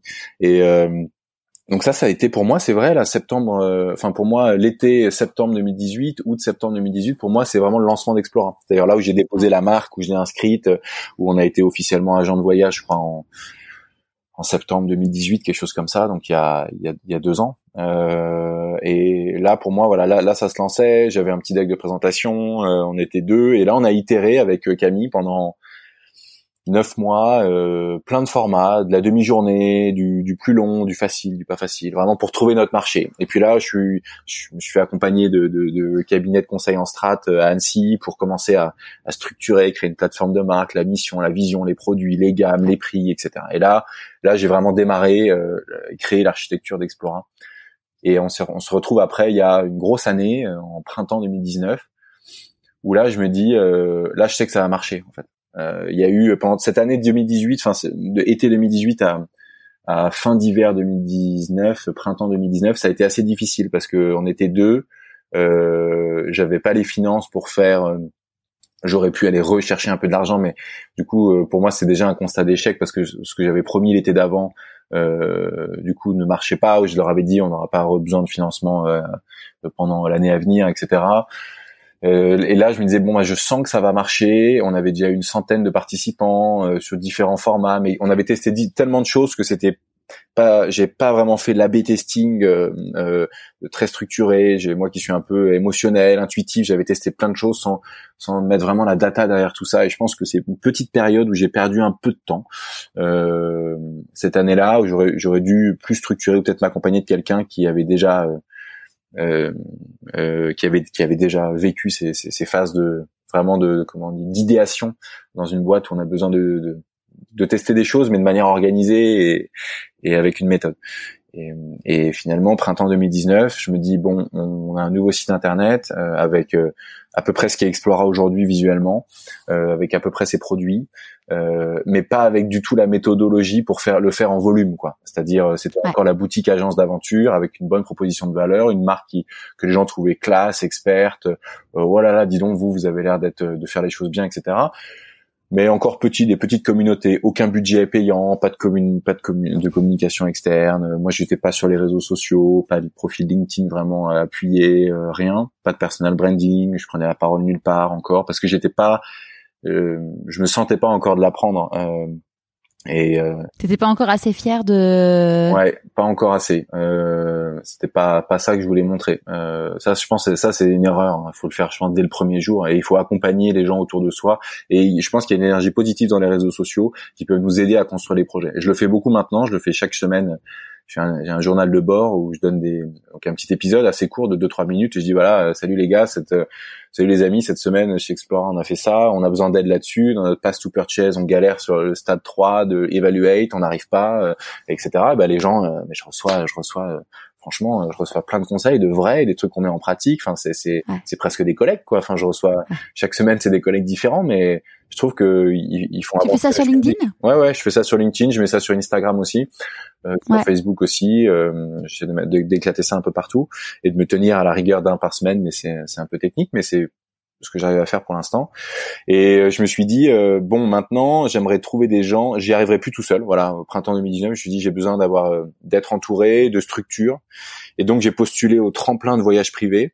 Euh, voyage privé, voilà, le, le, mastodon du tourisme français, euh, faisait les tremplins pour des boîtes du voyage d'aventure, des startups.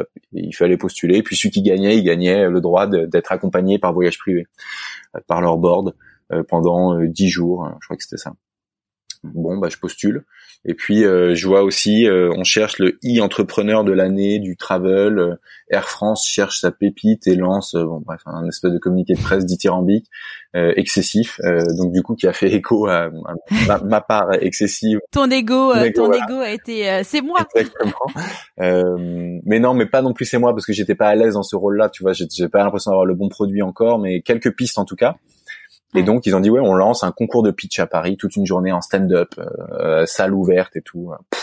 Euh, et donc euh, j'étais le numéro 94, il y avait peut-être 200 boîtes euh, qui, qui postulaient. Donc j'ai fait ces deux trucs et puis euh, on a été le e-entrepreneur de l'année. On a gagné donc, le Travel Pitch Contest d'Air France, l'édition 2019, leur première édition. On est rentré dans le Startup Studio d'Air France on a remporté les tremplins de voyage privé, donc euh, et ils sont encore très proches et on va les voir fin de mois là encore à Aix-en-Provence pendant deux jours. Euh, et en fait, euh, ça, ça a été l'accompagnement vraiment costaud qui a été, qui a fait qu'Explora est ce que c'est aujourd'hui. Et puis dans le même temps, j'ai trouvé euh, mon associée, cofondatrice d'Explora, si elle arrivait un peu après. Euh, c'est un rôle que je lui ai, enfin je lui ai dit évidemment t'es cofondatrice tellement pour moi elle apporte au projet et elle est aujourd'hui indiscutable.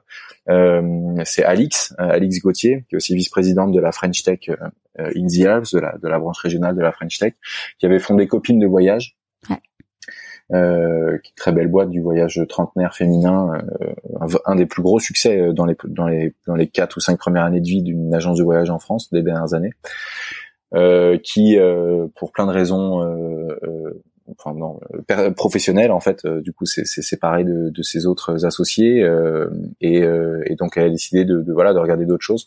Elle avait elle-même remporté les tremplins de voyage privé et trois ans avant et, et donc j'apprends pendant le lunch euh, avec voyage privé, le lunch de, de, de fin, de clôture de la session. Il y en a un qui un des fondateurs, euh, David Bastian, euh, qui reçoit un WhatsApp. Et, ah bah, Alix se barre de copine de voyage. Et pour moi, été la révélation. Je me suis dit, en plus, c'était la fille que je voulais, quoi, euh, parce que je l'avais, j'ai eu la chance de la rencontrer avant et euh, une HEC Sciences Po super carrée, etc. Euh, qui est, qui est, qui en fait incarnait tout ce que j'avais pas réussi à faire dans cette année 2018 où j'avais euh, AB testé en le faisant un peu mal, en perdant un peu de temps. et je sentais quelqu'un de carré. Elle était ultra structurée, elle était pas particulièrement ultra émotionnelle quand moi j'étais un peu euh, toujours il, fallait du projet lancé machin. Elle elle avait l'air de bien cadrer les choses. Je me suis dit mais non ça peut être super complémentaire. Et du coup je me souviens je suis foncé aux toilettes et je lui ai envoyé un WhatsApp direct. J'ai dit euh, hello Ali j'espère que tu vas bien quoi de neuf et tout. Et puis euh, et puis elle est rentrée chez Explora après un break qu'elle s'est autorisée évidemment. Et donc elle est arrivée en septembre 2019 et, du coup, elle était basée où? Elle était basée à Annecy parce que copine de voyage était en plus à Annecy. D'accord. ouais, donc le, le, parfait alignement de planète. C'était fou. On avait le même âge, euh, on, et on s'est on s'est eu au téléphone plusieurs fois euh, et euh, et c'était ça a été un coup de foudre professionnel vraiment. Ouais. Euh, et donc pour moi c'était évident en fait, c'était évident et et, et, et, et, et voilà et puis et puis j'ai appris pour elle aussi en fait c'était bah, il, il, il fallait plus de temps parce qu'elle elle est pas comme moi, donc elle est plus structurée. Elle a besoin de temps. Elle s'était mis des objectifs pour valider son choix de venir, etc. Et elle avait raison. Donc j'ai patiemment attendu. et puis et puis en fait, elle m'a dit hein, fin de l'année, début 2000, début 2020, qu'elle était à fond, etc. Je pense que sans se le dire, on, on se l'était déjà scellé quelques mois avant, mais et donc et donc on a vraiment euh, structuré l'équipe, euh, pris confiance, euh, et puis la levée de fonds, engagé une levée de fonds ensemble. On a, on a clôturé 2000. Ouais, justement, c'était un point dont je voulais qu'on parle, c'est que tu as eu un début d'année riche parce que tu as eu du coup ta ta deuxième fille. Ouais. qui a cinq mois et euh, et juste avant le Covid, vous étiez en pleine levée de fonds. Ouais, ouais, ouais. Euh, euh il y a eu pas mal de péripéties et, et j'étais content qu'on soit à deux pour ça. On était dans le startup studio d'Air France. Euh, c'était juin à décembre 2019 et en décembre 2019, le deal c'était qu'il devait rentrer au capital. Euh, et donc c'était 600 000 euros, euh, donc un, une levée d'amorçage qui nous allait très bien. Euh, les signaux étaient super positifs, ils adoraient le projet, ils l'avaient vachement bien structuré, on bossait bien avec leurs équipes, enfin tout était top. Et puis il y a eu Ben Smith, nouveau nouveau euh, nouveau président directeur général du groupe Air France KLM qui est arrivé et qui a dit bon bah KLM bien, Air France pas bien, euh, perdre de l'argent et tout ce qui est pas corps aérien, il a dégagé. Et donc il a dit votre startup studio, vos concours de machin de euh, dehors. Donc euh, il a tout arrêté. Donc euh, le studio du jour au lendemain fermé, tout le monde dehors, euh, levée de fonds a pu. Euh, ok. Et donc moi. 600 000 euros, on oublie. 600 000 euros, on oublie. Moi de base toujours euh, mettre la charrue avant les bœufs, c'est pas ça, mais je suis bullish quoi. D'ailleurs, j'étais toujours long quand j'étais trader. Euh, je suis bullish. Moi, je veux être assis sur le stock. Euh, je j'ai confiance en la suite. Euh, les prix vont monter. Euh, S'il y a une crise, c'est le moment de racheter encore plus. voilà. Donc, je suis toujours comme ça. Donc confiance. Donc donc on avait recruté déjà. En fait, on était, on était 8. Euh, on était 8, mais on gagnait pas d'argent, on faisait rien. On a été, c'était une phase de structuration. On avait, on avait, je sais pas, l'année dernière, on avait dû faire peut-être 200 000 euros, un truc comme ça. Enfin, c'est pas, c'est, oui, c'est beaucoup d'argent, mais euh, c'était pas euh, dans l'ambition qu'on avait. On était, on était en, non, on était en phase de, on était en phase de, de structuration pour envoyer une année 2020 de l'espace, quoi.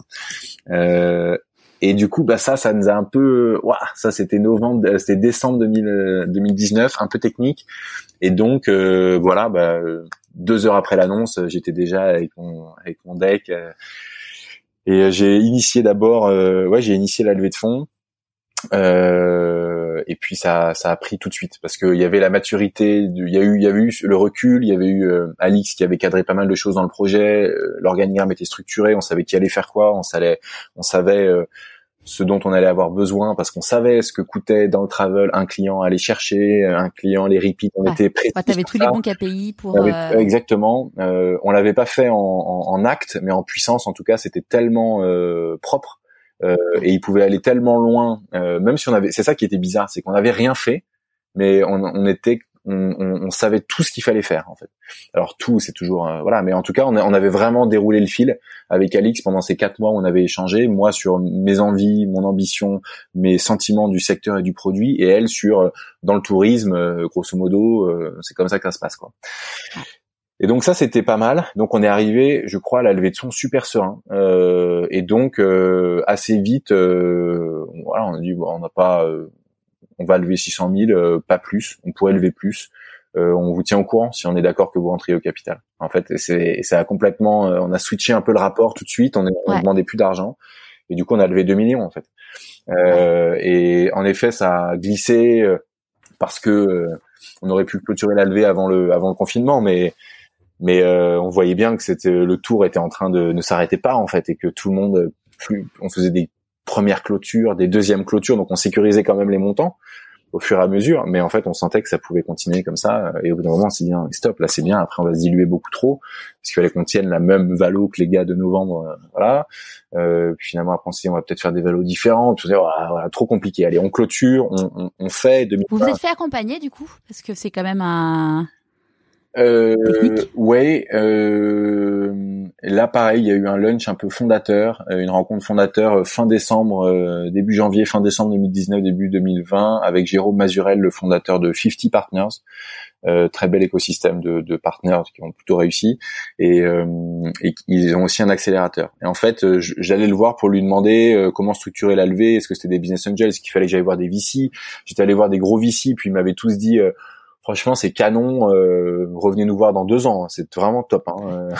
ouais nickel bah juste pas de deux ans je serai plus là quoi. juste faites d'abord un million quand même et puis après revenez me voir parce que ça a l'air de marcher, donc donc faites-le. Euh, mais euh, donc très bon premier contact, mais trop tôt. Et puis euh, quelques-uns qui étaient vraiment hésitants. J'ai cru qu'on allait signer la levée dès la première semaine avec un des fonds, mais c'était pareil un peu tôt et je le et a posteriori je le, je le conçois. Mais donc il m'avait dit, écoute, je vais présenter tout le projet. Et il m'avait dit bon, alors euh, non seulement je vais t'aider, mais euh, il faut que vous rentriez dans notre accélérateur et je pense qu'on va rentrer au capital. donc du coup, ça a été un espèce de lunch euh, et donc on est rentré dans l'accélérateur de 50 Partners. Donc on est parti du startup studio d'Air France en décembre, rentré en janvier dans celui de, de 50. Donc après avoir évidemment pitché et repitché, repitché, repitché, voilà, et on a été pris. et ça, ça nous a bien aidé. Donc ils nous ont aidé aussi, conseillé sur la suite de la levée carrément. Et, et là maintenant on a des points mensuels avec eux qui, qui font vachement bien quoi. Euh, et d'ailleurs, je retrouve une copine, Joanne, qui était euh, copine de, de l'EDEC avec moi, de la course croisière de l'EDEC. Donc en plus, c'est une amie, donc c'est génial. Donc euh, non, non, trop bien. Et, euh, et la levée, ouais, le confinement euh, démarre. La levée est, pas signée en fait. Euh, on a eu des gentleman agreement. et moi, qui suis assez confiant, jamais je me suis imaginé que ça, allait, tu vois, on s'est tapé dans la main, on se fait confiance. Voilà. Et le confinement, mais c'est quoi? Ça va, le Covid, ça va, quoi. Voilà. Et je dois avouer qu'au début, j'ai eu une phase de déni complet de déni euh, de, de, de la réalité, de l'impact que ça pouvait être pour le business, etc.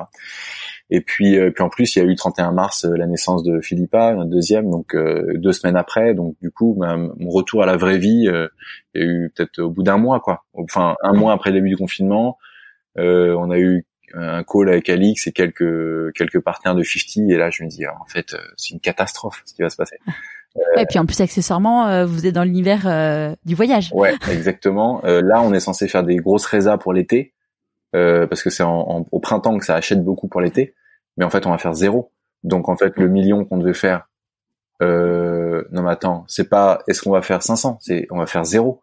et mais c'est une catastrophe. Et en fait là, du coup, tout a switché. Et puis pareil voilà euh, je suis euh, peut-être excessif dans les dans les conclusions mais euh, le corollaire c'est très réactif dans ce qu'il faut faire. Donc on a dormi là-dessus et le lendemain je rappelle Alix et je dis bon on clôture la levée qu'on a là on arrête de vouloir faire des levées à deux trois et que ça s'arrête plus on clôture ça euh, et donc euh, euh, tous les investisseurs étaient à fond, ils n'ont pas douté, mais il a fallu qu'on leur montre en fait comment voilà pivoter quoi. Alors vraiment leur montrer notre modèle. Maintenant c'est un modèle de voyage d'aventure en France, beaucoup plus proche de chez soi. donc on a dû changer toute la gamme. donc ça ça a été quand même beaucoup de travail dans les premières semaines de confinement. et on sait aussi on s'est aussi euh, centré, euh, enfin, euh, on a mis en avant quelque chose que qu'on avait intrinsèquement, mais qu'on n'avait pas partagé, qui est le côté durable. on s'est dit, mais en fait, tout le monde nous parle de durable, mais nos voyages ils sont non, motorisés. On peut y aller en train. Il y a 95% des, des, expéditions qui sont accessibles en train depuis Paris. on est en autonomie de nourriture et d'énergie. On est dans une filière locale bio. toutes nos expéditions, il y a zéro déchet non recyclable. On laisse aucune trace. Euh, en fait, il euh, n'y a pas d'impact carbone. euh, genre, on calculait et tout, on dit, mais il y a 25 kilos, euh, 25 kilos euh, à la semaine. Donc, on regardait et, dit, et quand tu es chez toi à Paris, bah, ça fait 200 d'après l'ADEME. Donc, Ok, donc on nous parle du tourisme à impact négatif, on est en train de dire qu'on a un truc qui est dix fois moins impactant que de pas voyager, mais pourquoi on le dit pas en fait? Euh, Les gens ils ont envie d'entendre ça, personne leur a peut-être mis ces chiffres en, perspective, et donc on s'est dit bah en fait euh, ouais on a une solution au voyage, euh, au, au, surtourisme, à minima pour l'empreinte carbone, et puis après on a du coup tiré le fil et on s'est dit et ça a été ça un peu aussi déjà l'axe un peu du pitch de l'époque pour la lever, mais c'était de dire euh, le surtourisme, c'est quand on fait tous les mêmes voyages aux mêmes endroits au même moment. Euh, bah, essayons de travailler à une désaisonnalisation euh, des expériences de voyage, à travailler sur les saisons qu'on dit mortes et à les rendre super cool avec des aventures, des expéditions, des disciplines qui sont top. Essayons de ne pas proposer de l'alpinisme en juin, en, pleine saison. essayons d'être sur des des choses alternatives. essayons d'être sur des pures créations et pas sur, et pas sur des achats de, de pas racheter les voyages d'un autre et aller revendre comme font toutes les agences. Donc il faut qu'on crée qu'on qu'on crée nos propres voyages, qu'on ait aucun intermédiaire. Et donc là en fait le business model euh, est, se créait quoi, était était évident. On allait être le seul le, seul euh, acteur entre le guide local et le client final. Euh, à l'époque, on se disait partout sur la planète parce que moi j'étais un peu euh, The World is Mine euh, avec le métier que j'avais avant tu vois on déplaçait des pions comme sur un risque. En fait la vraie vie on s'est dit non non il faut qu'on fasse ça en Europe euh, ça n'a pas de sens on fait ça en proche Europe favoriser le train les filières courtes etc et puis et, et, et, tout le projet a trouvé vraiment sa cohérence dans le confinement. Et depuis la fin du confinement c'est littéralement explosé quoi. Juin juillet c'est vrai qu'on se l'est pas trop dit parce qu'on s'était contacté de mémoire avant l'été et oui, on s'est contacté. Oui, avant, euh, ouais, ouais, carrément, c'était. Euh, bah, moi, j'étais encore confinée, mais je crois que c'était début juin, parce que ouais, c'était début juin, je crois. Bah début juin. J'étais pas encore retournée à Paris. ouais. Et bah juin, juillet, août, nous ça a été les trois plus gros mois qu'on ait jamais fait, euh, et et ça continue en septembre où chaque semaine est plus importante que la semaine d'avant. Ah, c'est super. Et euh, et oui, là on a presque, je sais pas. On a peut-être une dizaine, euh, dizaine ou quinzaine d'expéditions par, par week-end, quoi. Maintenant, c'est partout, tout le temps, ça, ça, ça fuse, quoi. Donc c'est génial. On a, on a, la communauté, elle est passée euh, quand on était en confinement, on avait 1500 membres sur la plateforme. On a décidé de, de, de fermer le site, euh, un peu comme voyage privé. C'est un peu énervant au début, euh, pas comme pas complètement, il est semi fermé pour avoir accès vraiment aux expéditions euh, et à toutes les fiches techniques et à tout le contenu qu'on a créé, qui est donc du contenu unique qu'on a fait et qu'on a qu'on a complètement créé. Il faut euh, avoir être membre et avoir, mais c'est gratuit, hein, mais avoir donné en tout cas au moins son mail pour qu'on puisse et, et, donner des éléments sur soi parce que comme c'est des, des, voyages en groupe, les gens ils s'inscrivent pas s'ils savent pas avec qui ils vont partir, donc ça c'est normal. Donc c'est pour rassurer aussi les autres et pour que la communauté apprenne à mieux se connaître. Euh, et donc on avait on a semi fermé le site, la homepage est, est open, le catalogue aussi, mais quand, on va dans les produits c'est fermé. Et donc on avait 1500 membres sur le site qu'on a fermé euh, le 23 mars. Euh, et aujourd'hui on en a euh, 42 000. Euh, et on a vraiment, tu vois, pas fait grand chose euh, en acquisition. Euh, enfin, dans les montants, on a fait un peu d'acquisition payante, mais c'est c'est c'est bah, anecdotique par rapport à. Ouais. Et là, on est sur des rythmes de à peu près 1000 par jour. Ah, s'inscrivent. Donc il y a vraiment, euh, il y a un truc qui s'est passé. Euh, je peux pas dire merci au confinement. Bah, je pense qu'il y a une vraie prise de confiance, de conscience, hein, clairement, hein, de des gens. Enfin, tu vois, je vois, j'ai dans le programme En chemin dont je te parlais euh, tout à l'heure, j'ai interviewé euh, Nathalie qui a monté Little Pop, qui est une marque de mode enfantine éco-responsable. Donc l'idée c'est qu'elle ne vend que des, des, des produits éco-responsables. Aujourd'hui, elle fabrique pas, c'est soit de la seconde main, soit des marques où elle achète pour eux. Ouais. Et en fait, ça, pendant le confinement, ça a explosé parce qu'en fait, euh, il y a une vraie, la vraie quête de sens clairement qui qui, qui s'est exacerbée en fait pendant pendant toute cette période quoi. Ouais, ça ça je suis tout à fait d'accord avec toi sur tous les secteurs et sur le nôtre aussi. Euh, et on y rajoute pour le tourisme euh, le le, bah, le, le la, nécessité de se reconnecter à la nature d'une certaine manière, de se déconnecter avec la ville qui a été vécue comme une prison. Euh, et qui l'est toujours, hein, de manière un peu subliminale, euh, qui est toujours, tu vois, le risque de reconfinement fait vraiment peur. Et puis, y a, les gens se sont retrouvés un peu euh, face à eux-mêmes. je pense que certains sont allés déterrer des rêves inavoués. Et, et, et, les gens, pendant le confinement, nécessairement, parce que plus de temps, espace restreint, ils ont fait des choses qu'ils n'avaient pas l'habitude de faire. ils se sont autorisés. Euh, et quand on s'autorise, et eh ben on, on, retrouve une part de rêve. On va on, va mettre le, le, doigt sur la petite roue de hamster qui tourne et on dit hop stop. Et en fait, on regarde sa cage, on réalise qu'on est en cage. Euh, et alors sans, sans, noircir tout le tableau, mais en tout cas, ce phénomène-là, c'est clair que le confinement euh, a, a, a, permis, euh, ouais, ça a été un catalyseur de beaucoup de questionnements euh, et, et, le secteur du tourisme a, en a pris plein la tronche, mais euh, c'est aussi structuré autour des envies, euh, des nouvelles envies des, Carrément. Ça a été un coup de fouet violent, mais euh, mais pour du bon pour la suite. Quoi. Ouais, ouais, ouais. Et pour nous, on est, on est franchement, on est franchement aujourd'hui. c'est vrai qu'il y a eu beaucoup de phases, hein, et c'était tout ça s'est fait vite et ça a été assez récent, mais aujourd'hui on est, on est quand même étonnamment, même dans ce contexte actuel, on est quand même serein.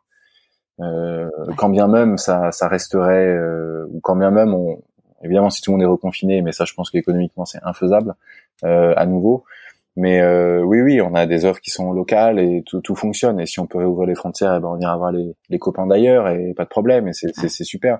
Mais en plus, en plus, on a l'impression d'être que cette idée de l'époque euh, euh, est complètement cohérente euh, avec ce qu'on vit aujourd'hui. En fait, tout ça, tout est super aligné. Euh, donc c'est c'est vraiment agréable parce qu'en fait on se pose plus de questions sur ce qu'on est en train de faire. Tous les entrepreneurs qui défendent leur projet, quand ils le défendent, ils se disent, ils se sont jugés partis, tu vois, ils se disent mais en fait est-ce que je suis convaincu parce que je suis en train de dire? C'est obligé tout le temps. et quand tu es vraiment convaincu, c'est là où c'est là où, où, tu, où tu gagnes une charge mentale, où tu vas folle pour être capable de vraiment être dans, dans l'action et, et, ne plus regarder vraiment derrière, avoir confiance dans ce que tu as construit, etc. Et je crois qu'on est dans cette phase-là qui est vraiment euh, qui est assez euphorisante. Euh, donc c'est chouette, franchement, euh, je suis vraiment heureux. Et qu'est-ce que tu penses que du coup le petit Stanislas de 6 ans dirait s'il te voyait aujourd'hui? Euh, Est-ce qu'il était vraiment nécessaire de faire tous ces virages pour en arriver là? Euh, Voilà. Est-ce que euh, euh je, je sais pas. Je, suis je suis content de ce que j'ai fait, mais j'ai conscience aussi que euh, des, des, des, travers de ces comportements, de ces très entrepreneuriaux, euh, très vers l'avant, etc. Bah, il faut, c'est, jamais facile de d'avancer très vite sans sans avoir ou des pots cassés, ou en allant trop vite parfois, ou en étant complètement à l'écoute euh, de ce que nous disent les autres aussi. Euh. Donc, euh, je crois qu'il y a encore ça à améliorer. J'aimerais garder garder cette envie, cette confiance en moi. ça, je crois que je peux remercier mes parents, mon, bref, je pourrais remercier voilà tous ceux qui ont qui permettent de se structurer dans les premières années. donc ça, je trouve que c'est chouette, une énorme confiance dans ce que je veux faire et j'y crois. Euh, ouais, plus écouter les autres peut-être, euh, voilà, plus écouter les, les petites voix. Euh, je sais que tu mets beaucoup ça et c'est vrai, ça, ça, ça, me parle, les petites voix. Euh, euh souvent, ce qui, souvent, ce qui se chuchote, euh, c'est presque ce qui a le plus de, plus de valeur. Euh, et donc, donc peut-être être capable de, de, de, de moins écouter les, les, headlines, les grosses voix et être plus un, peu plus fin dans mon, dans ma manière de capter les signaux autour de moi. Ouais. Dans, dans la vie, on dit que qui dit choix dit renoncement. Ça serait quoi, du coup, les renoncements euh, pour toi? Euh, Je j'ai vraiment pas l'impression aujourd'hui. J'ai l'impression d'avoir construit euh, le projet qui me permet de d'avoir le moins de renoncements possible, pour être honnête. Euh, j'ai la chance de pouvoir voyager, de faire des. J'ai testé plein d'expéditions, j'ai fait des choses super euh, pendant toutes ces années-là aussi. Euh, euh, mais avec un, un, boulot qui est aussi fixe et structuré, euh, qui me permet d'avoir une vie de famille aussi épanouie. Le renoncement, d'une certaine manière, ce serait de, oui, oui, quand même, de passer tellement de temps et encore dans Explora que j'ai peut-être pas assez de temps pour ma famille, même si c'est du temps, du temps physique, parce qu'avec le télétravail, on est là beaucoup, mais être avoir un peu plus de, peut-être, oui, un plus de temps pour mes amis ou ou euh, être un peu moins la tête dans le guidon, comme on dit. C'est vrai, c'est vrai. Et financièrement, du coup, tu arrives maintenant à te rémunérer. Euh, bon, j'imagine que tu peux pas retrouver le salaire que tu avais à l'époque. Négatif, je ne pourrais jamais. Ouais. bon, ça c'est, ça c'était un renoncement. ouais. Ça c'était un renoncement. Euh, et mais c'était dans des telles proportions que j'ai pas voulu en parler. Euh, mais ça, ça peut faire enfin ça a pu peser un moment dans le choix quand même. Hein. C'était vraiment, euh, ça, ça, à nouveau, c'est des salaires qui n'avaient aucun sens. Euh, donc euh, c'était vraiment un vrai, une vraie décision aussi à ce niveau-là. Il fallait vraiment avoir confiance dans le projet pour euh, pour pour se lancer. Mais oui, oui, on se, on se rémunère, euh, mais après, on n'est pas encore une boîte rentable. C'est pour ça qu'on a levé de l'argent, et euh, mais on cherche à l'être le, le, le, plus vite possible euh, pour pas être dans des levées de fonds et que ce soit une fuite en avant comme ça. C'est pas du tout notre modèle de, de, de croissance. Mais oui, j'arrive à me rémunérer et, et, ma femme travaille aussi et rend ça possible aussi. Donc, j'imagine que du coup, ça doit être un vrai sujet de discussion quand même avec ta femme parce que quand quand on gagne des salaires de trader et et qu'on devient entrepreneur, euh, forcément, enfin, j'imagine que votre train de vie a dû forcément euh, changer sur certains aspects. Ah ouais, c'est clair, c'est clair, euh, et je crois que euh, il se fait cette évolution, elle se fait jour par jour, tu vois. On, petit à petit, on réalise que ça s'est pas fait en un coup. Ça aurait peut-être été trop dur ou trop violent, je sais pas. Donc on le fait tout petit à petit depuis plusieurs années. Et je pense qu'on va partir de Genève pour pour aller habiter vraiment à Annecy en France. Ça c'est le, le next step carrément. Donc tu vois, on y va petit à petit. Euh, mais ça a été ça a été ouais à nouveau ça a été en, en accord complet avec avec Constance et et ça c'est vrai que c'est je trouve que c'est des positions qui sont difficiles parce qu'en fait les les plus uns portent bah, tout le stress du projet. Enfin, c'est-à-dire euh, mm. ISO, quoi, comme le, le fondateur, c'est pareil. On rentre, euh, on, on, ça nous habite et, et donc forcément on, on, en partage. On partage les, les, bons et les mauvais moments. Donc euh, euh et, et, parfois euh, et, et c'est vrai. Nous, moi, j'étais, on était à Paris et puis bon, avec notre accélérateur, il y avait la levée de fonds qui s'est signée à Paris. Le, le, bureau physiquement est à Annecy. Donc, c'est vrai que parfois, j'ai, en plus, elle avait pas la célébration des victoires tu vois, euh, ce qui est quand même un peu déséquilibré. Euh, je, le, je, le, conçois, c'est sûr. Et, euh, et puis euh, et, et, la responsabilité de porter euh, certaine manière le foyer, parce que si elle avait plus de, salaire, là, c'était infaisable. Quoi. Euh, ça l'est toujours aujourd'hui, tu vois. Donc c'est clair que c'est c'est c'est des c'est c'est un rôle qui est clé et je pense qu'il y a dans dans n'importe quel entrepreneur ou entrepreneuse qui se lance avec famille établie, donc tu vois après euh, je sais pas 30 ans, 35 ans, euh, que sais-je, ou en reconversion en tout cas, euh, il y a il y a quelqu'un d'autre à ses côtés, c'est obligé. Euh, et ça on n'en parle pas. Euh, il n'est pas sur LinkedIn, il n'est pas dans les coupures de presse, il n'est pas on a un dîner, c'est genre bravo Stan, excellent Explora, ça cartonne. et toi Constance, ça va? Euh, donc en fait, c'est voilà, tout ça c'est c'est quand même euh, à savoir. Euh, c'est c'est c'est pas facile forcément. Euh, et c'est et c'est c'est en tout cas il faut il faut leur rendre à, à, tous à toutes et je le fais à ma femme encore aujourd'hui avec plaisir tout l'honneur et tout le, le, mérite de ça parce que ça aurait jamais été possible sans elle. Ouais, c'est euh, mon mari donc a monté sa boîte il y a, il y a 12 ans et euh, il a été lauréat il y a un an ou deux ans euh, du réseau entreprendre. Et, et, il est sorti il est sorti du truc il a fait il a il m'a fait une photo avec son diplôme ou je sais plus la statuette ou je sais pas quoi. Et il m'a mis un message en mode merci parce que sans toi ça aurait pas été possible.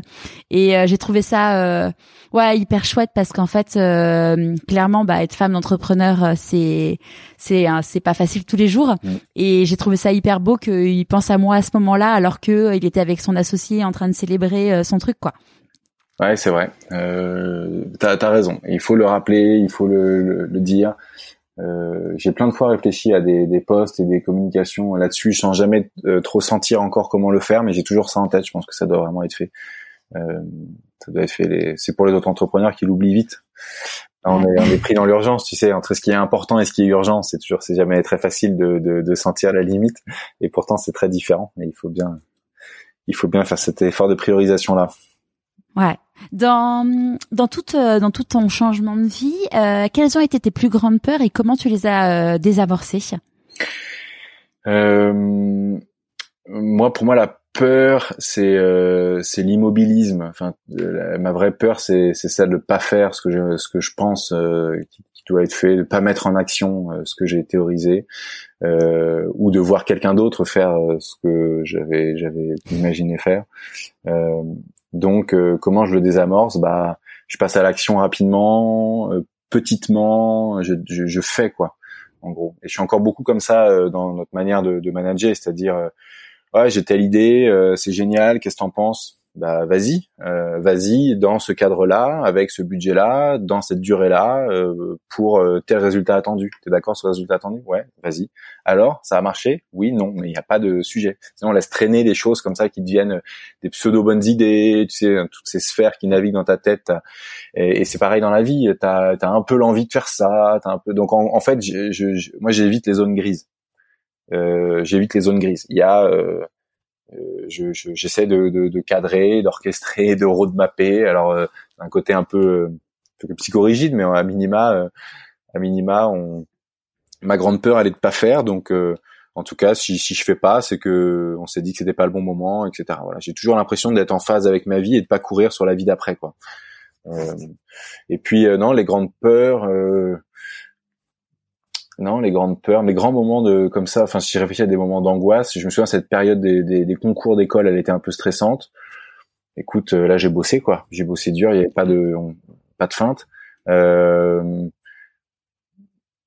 et puis après, euh, après le vrai moment de peur, ça a été, euh, c'était quand j'étais dans le, dans le vortex là, de ces années de trading à Genève.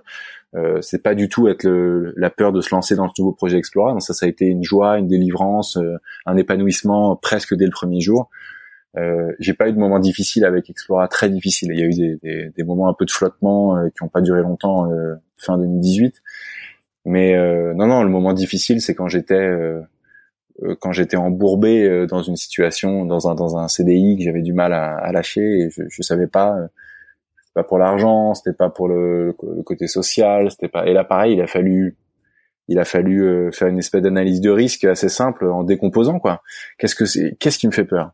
Et, et, on décompose et puis les plus, les moins, et puis on se rend vite compte. C'était quoi du coup les trucs qui te faisaient peur? Euh, En fait, c'était de, de, de tu vois, j'avais d'une certaine manière construit un espèce de personnage social super successful bah, c'était de, de, de, foirer euh, l'étape d'après, tu vois, de pas être sur la, la, de pas être au même niveau, de, de, de, de rater quelque chose, quoi, de rater quoi. Euh, j'ai vraiment encore un, j'ai j'ai encore un, un, problème avec le, avec l'échec, ouais, ça c'est sûr. Euh, j'ai pas eu l'impression d'en avoir euh, suffisamment pour euh, être capable d'avoir la méthode pour bien les gérer. Euh, et donc euh, c'est rigolo parce que je, je, je, regarde beaucoup et je et j'ai écouté des webinars sur euh, sur euh, les échecs et comment ça, me ça me ça me fascine en fait parce que je pense que je suis assez mauvais dans cette phase là d'échecs réels. Hein, je parle pas de, de déconvenus ou de ou de revers, de, de, de mais vraiment les, les, les grosses grosses foirades. Euh, et, et je pense que je serais je serais complètement euh, serein, abouti le jour où j'aurais eu un échec et je serais passé au-delà et je, me serais fait confiance dans cette phase-là, etc. Euh, je sais pas du tout ce que je souhaite à Explora. J'espère que ça n'arrivera jamais, évidemment. Mais euh, je, je, comprends, je comprends pourquoi on est toujours meilleur sur sa deuxième boîte, quoi. Tu vois. Euh, c'est pour ça que Alix, c'est sa deuxième boîte. Alors je capitalise là-dessus. et de quoi t'es le plus fier aujourd'hui? Euh, je sais, je sais pas trop, euh, euh, de, de, de mettre en mouvement, quoi, de mettre vraiment en mouvement les choses, de faire des choses, de laisser des traces de ces choses-là. Là, je peux me retourner, je peux dire ah, c'est chouette. Il y a eu un Nice, il y a eu des, des éditions de la course croisière à deck qui étaient géniales.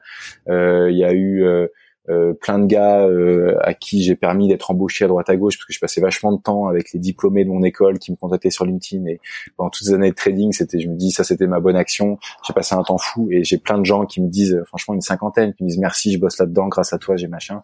Donc ça voilà ça je suis content je suis content d'avoir d'être dans l'action et d'avoir aidé les gens à passer à l'action de l'avoir moi-même fait pour Explora d'emmener les gens vers avoir confiance dans le projet les pousser et de laisser des traces euh, ah ouais, j'avais un côté un peu, je sais pas, Achille, qui a envie d'avoir son nom en, en lettres d'or quelque part, j'en sais rien, mais laisser des traces. Si, euh, si des gens te croisent euh, là euh, demain et te disent en fait finalement tout ça c'est arrivé uniquement grâce à de la chance, qu'est-ce que tu as envie de leur répondre? Euh, J'ai énormément de chance. Ouais ouais, je suis d'accord avec eux.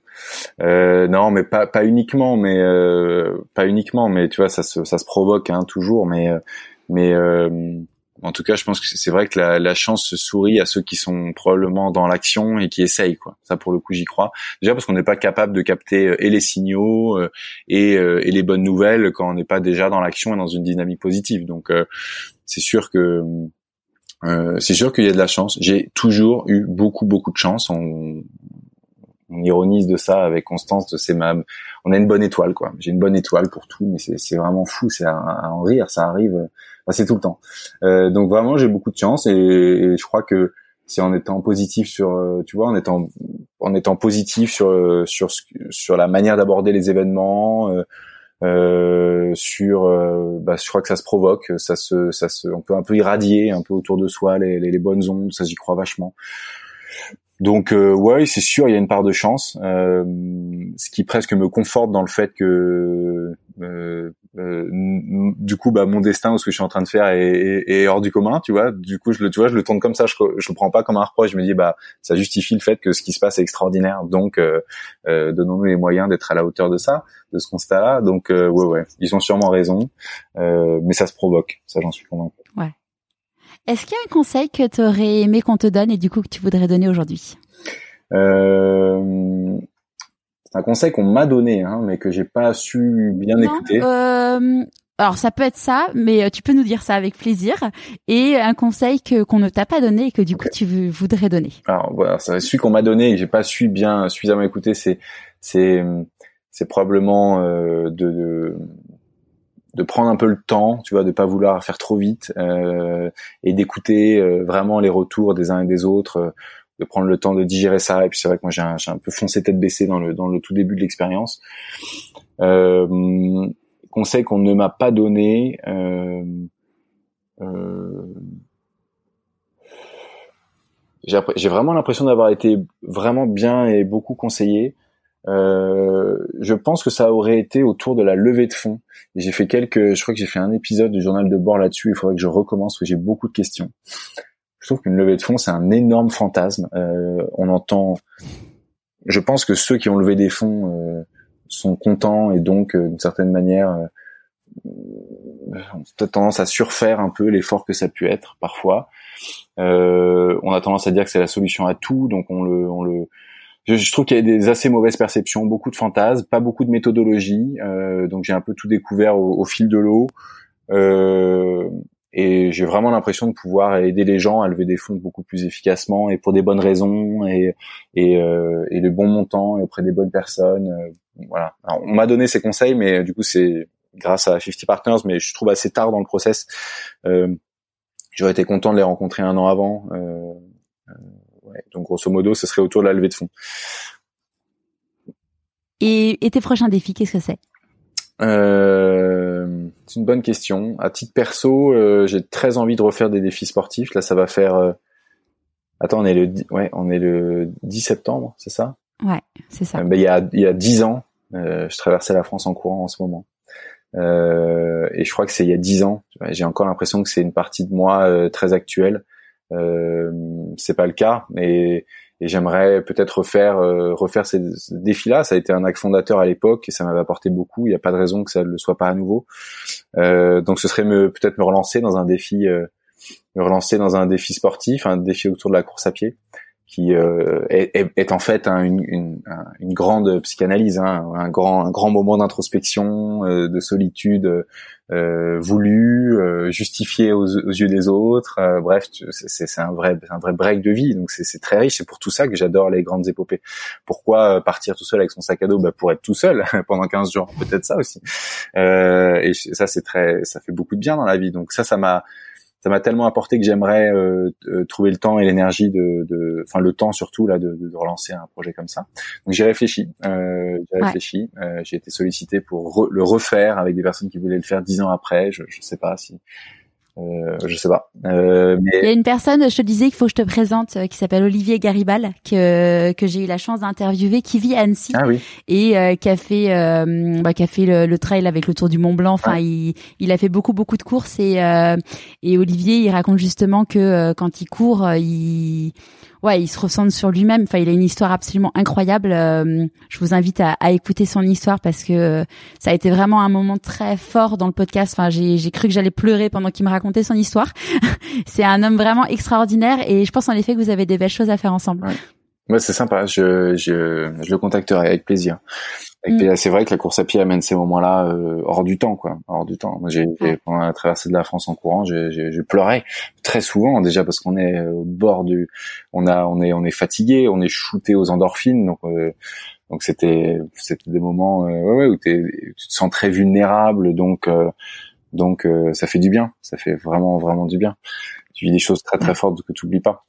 Donc euh, les prochains défis, euh, perso, ce serait euh, retrouver comme ça une, une, une, un, projet un peu d'ampleur. J'avais adoré essayer de, de le faire euh, pas autour de moi pour le coup, que ce soit quelque chose d'assez communautaire ou collaboratif et qu'on soit qu'on soit plusieurs.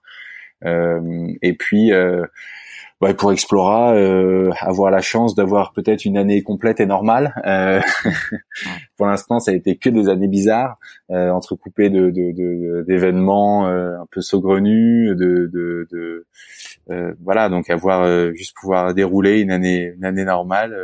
J'espère que ce sera 2021. Mais non, non, franchement, continuer, franchement, continuer. Euh, on a euh, étonnamment euh, une, une, vertu que j'imaginais pas, euh, c'est que on reçoit des lettres. Il faudrait aussi que j'en fasse quelque chose, que je réfléchisse à un support pour mettre ça en avant, mais on, a, on reçoit des lettres de motivation de gens qui veulent travailler chez Explora. On a, on a reçu, je disais, les 12 premiers mois, presque, presque 1500. Là, on doit être peut-être à 3 ou 4000 candidatures qu'on a reçues, alors que dans l'équipe, on est 15, quoi. Euh, ça n'a aucun sens. Et en fait, c'est fou parce que les gens se livrent tellement dans ces lettres-là et tout ce qu'on a partagé aujourd'hui, euh, ça germe dans ces lettres-là. Tu vois tout ça, tous ces sujets-là, ils l'ont en eux, ils ont envie de faire autre chose, etc. Et en fait, ils nous livrent tout ça. Euh, et nous, euh, euh on se retrouve. Je suis encore bien embêté parce que je suis pas capable de leur apporter euh, tous une réponse personnalisée, qui soit, qui réponde à des questions qui se posent, qui nous posent, etc. J'ai l'impression de les casser dans leur élan. Euh, de vie. Euh, donc vraiment, il y a ça euh, pour moi qui est pas encore. J'aimerais trouver une solution autour de ça, tu vois, d'être capable de, de, de, de les de, continuer, les accompagner, les faire rebondir, les, les aider, mais on peut pas embaucher 4000 personnes. J'adorerais le faire, hein, laissez-nous un peu plus de temps. Mais voilà, donc il y a, y a ça. Je suis content de, de que qu'Explora cette mission-là aussi, cette vertu-là, et je trouve que ça dit beaucoup de choses de, de du, du mal-être de, de, de génération euh, qui, qui, se retrouvent dans des métiers qui, tu, tu, tu, le sais que trop bien et ce podcast euh, en est aussi le, le l'éclosion et donc euh, ouais ouais c'est c'est assez perturbant c'est c'est c'est un phénomène de masse en fait et ça je l'avais pas vachement réalisé. J'avais cru qu'on on connaît tous un pote qui non non non c'est euh, non. Quand on parle ouais, c'est c'est un gros courant. Donc, euh... à, à, qui as-tu envie de dire merci euh, avant qu'on se quitte et pourquoi? Bon, bah, c'est merci à ma femme, ça c'est clair. Euh, c'est merci à ma femme euh, de, de m'avoir accompagné euh, euh, dans ce chemin de vie récent et avec tous ces tumultes et ces choix à prendre ensemble et à la confiance qu'elle a eu dans le projet et, et qu'elle a dans ma capacité à, à faire ce qu'on s'est dit. donc ça c'est ça c'est chouette. Donc indubitablement ma femme et puis à mes filles aussi qui qui, qui, qui, je sais pas si elles subissent ce rythme-là, euh, si le mot est juste, mais en tout cas qui, euh, qui sont suffisamment flexibles euh, pour euh, prendre euh, le temps qu'on a ensemble comme riche et, et privilégié. Et ça, c'est chouette. Ouais. Merci beaucoup, Stanislas. Merci à toi, Charlotte. À bientôt. À bientôt. J'espère que ce nouvel épisode vous aura plu. Comme vous le savez, j'ai besoin de vous pour faire connaître le podcast. Alors n'hésitez pas à en parler autour de vous, à vous abonner sur votre plateforme d'écoute préférée et à laisser 5 étoiles et un commentaire sur Apple Podcast. Ça m'aidera énormément. En attendant, je vous souhaite une belle fin de semaine et je vous dis à jeudi prochain pour notre deuxième rendez-vous avec la formidable Camille qui a gagné le meilleur pâtissier il y a un an. À jeudi!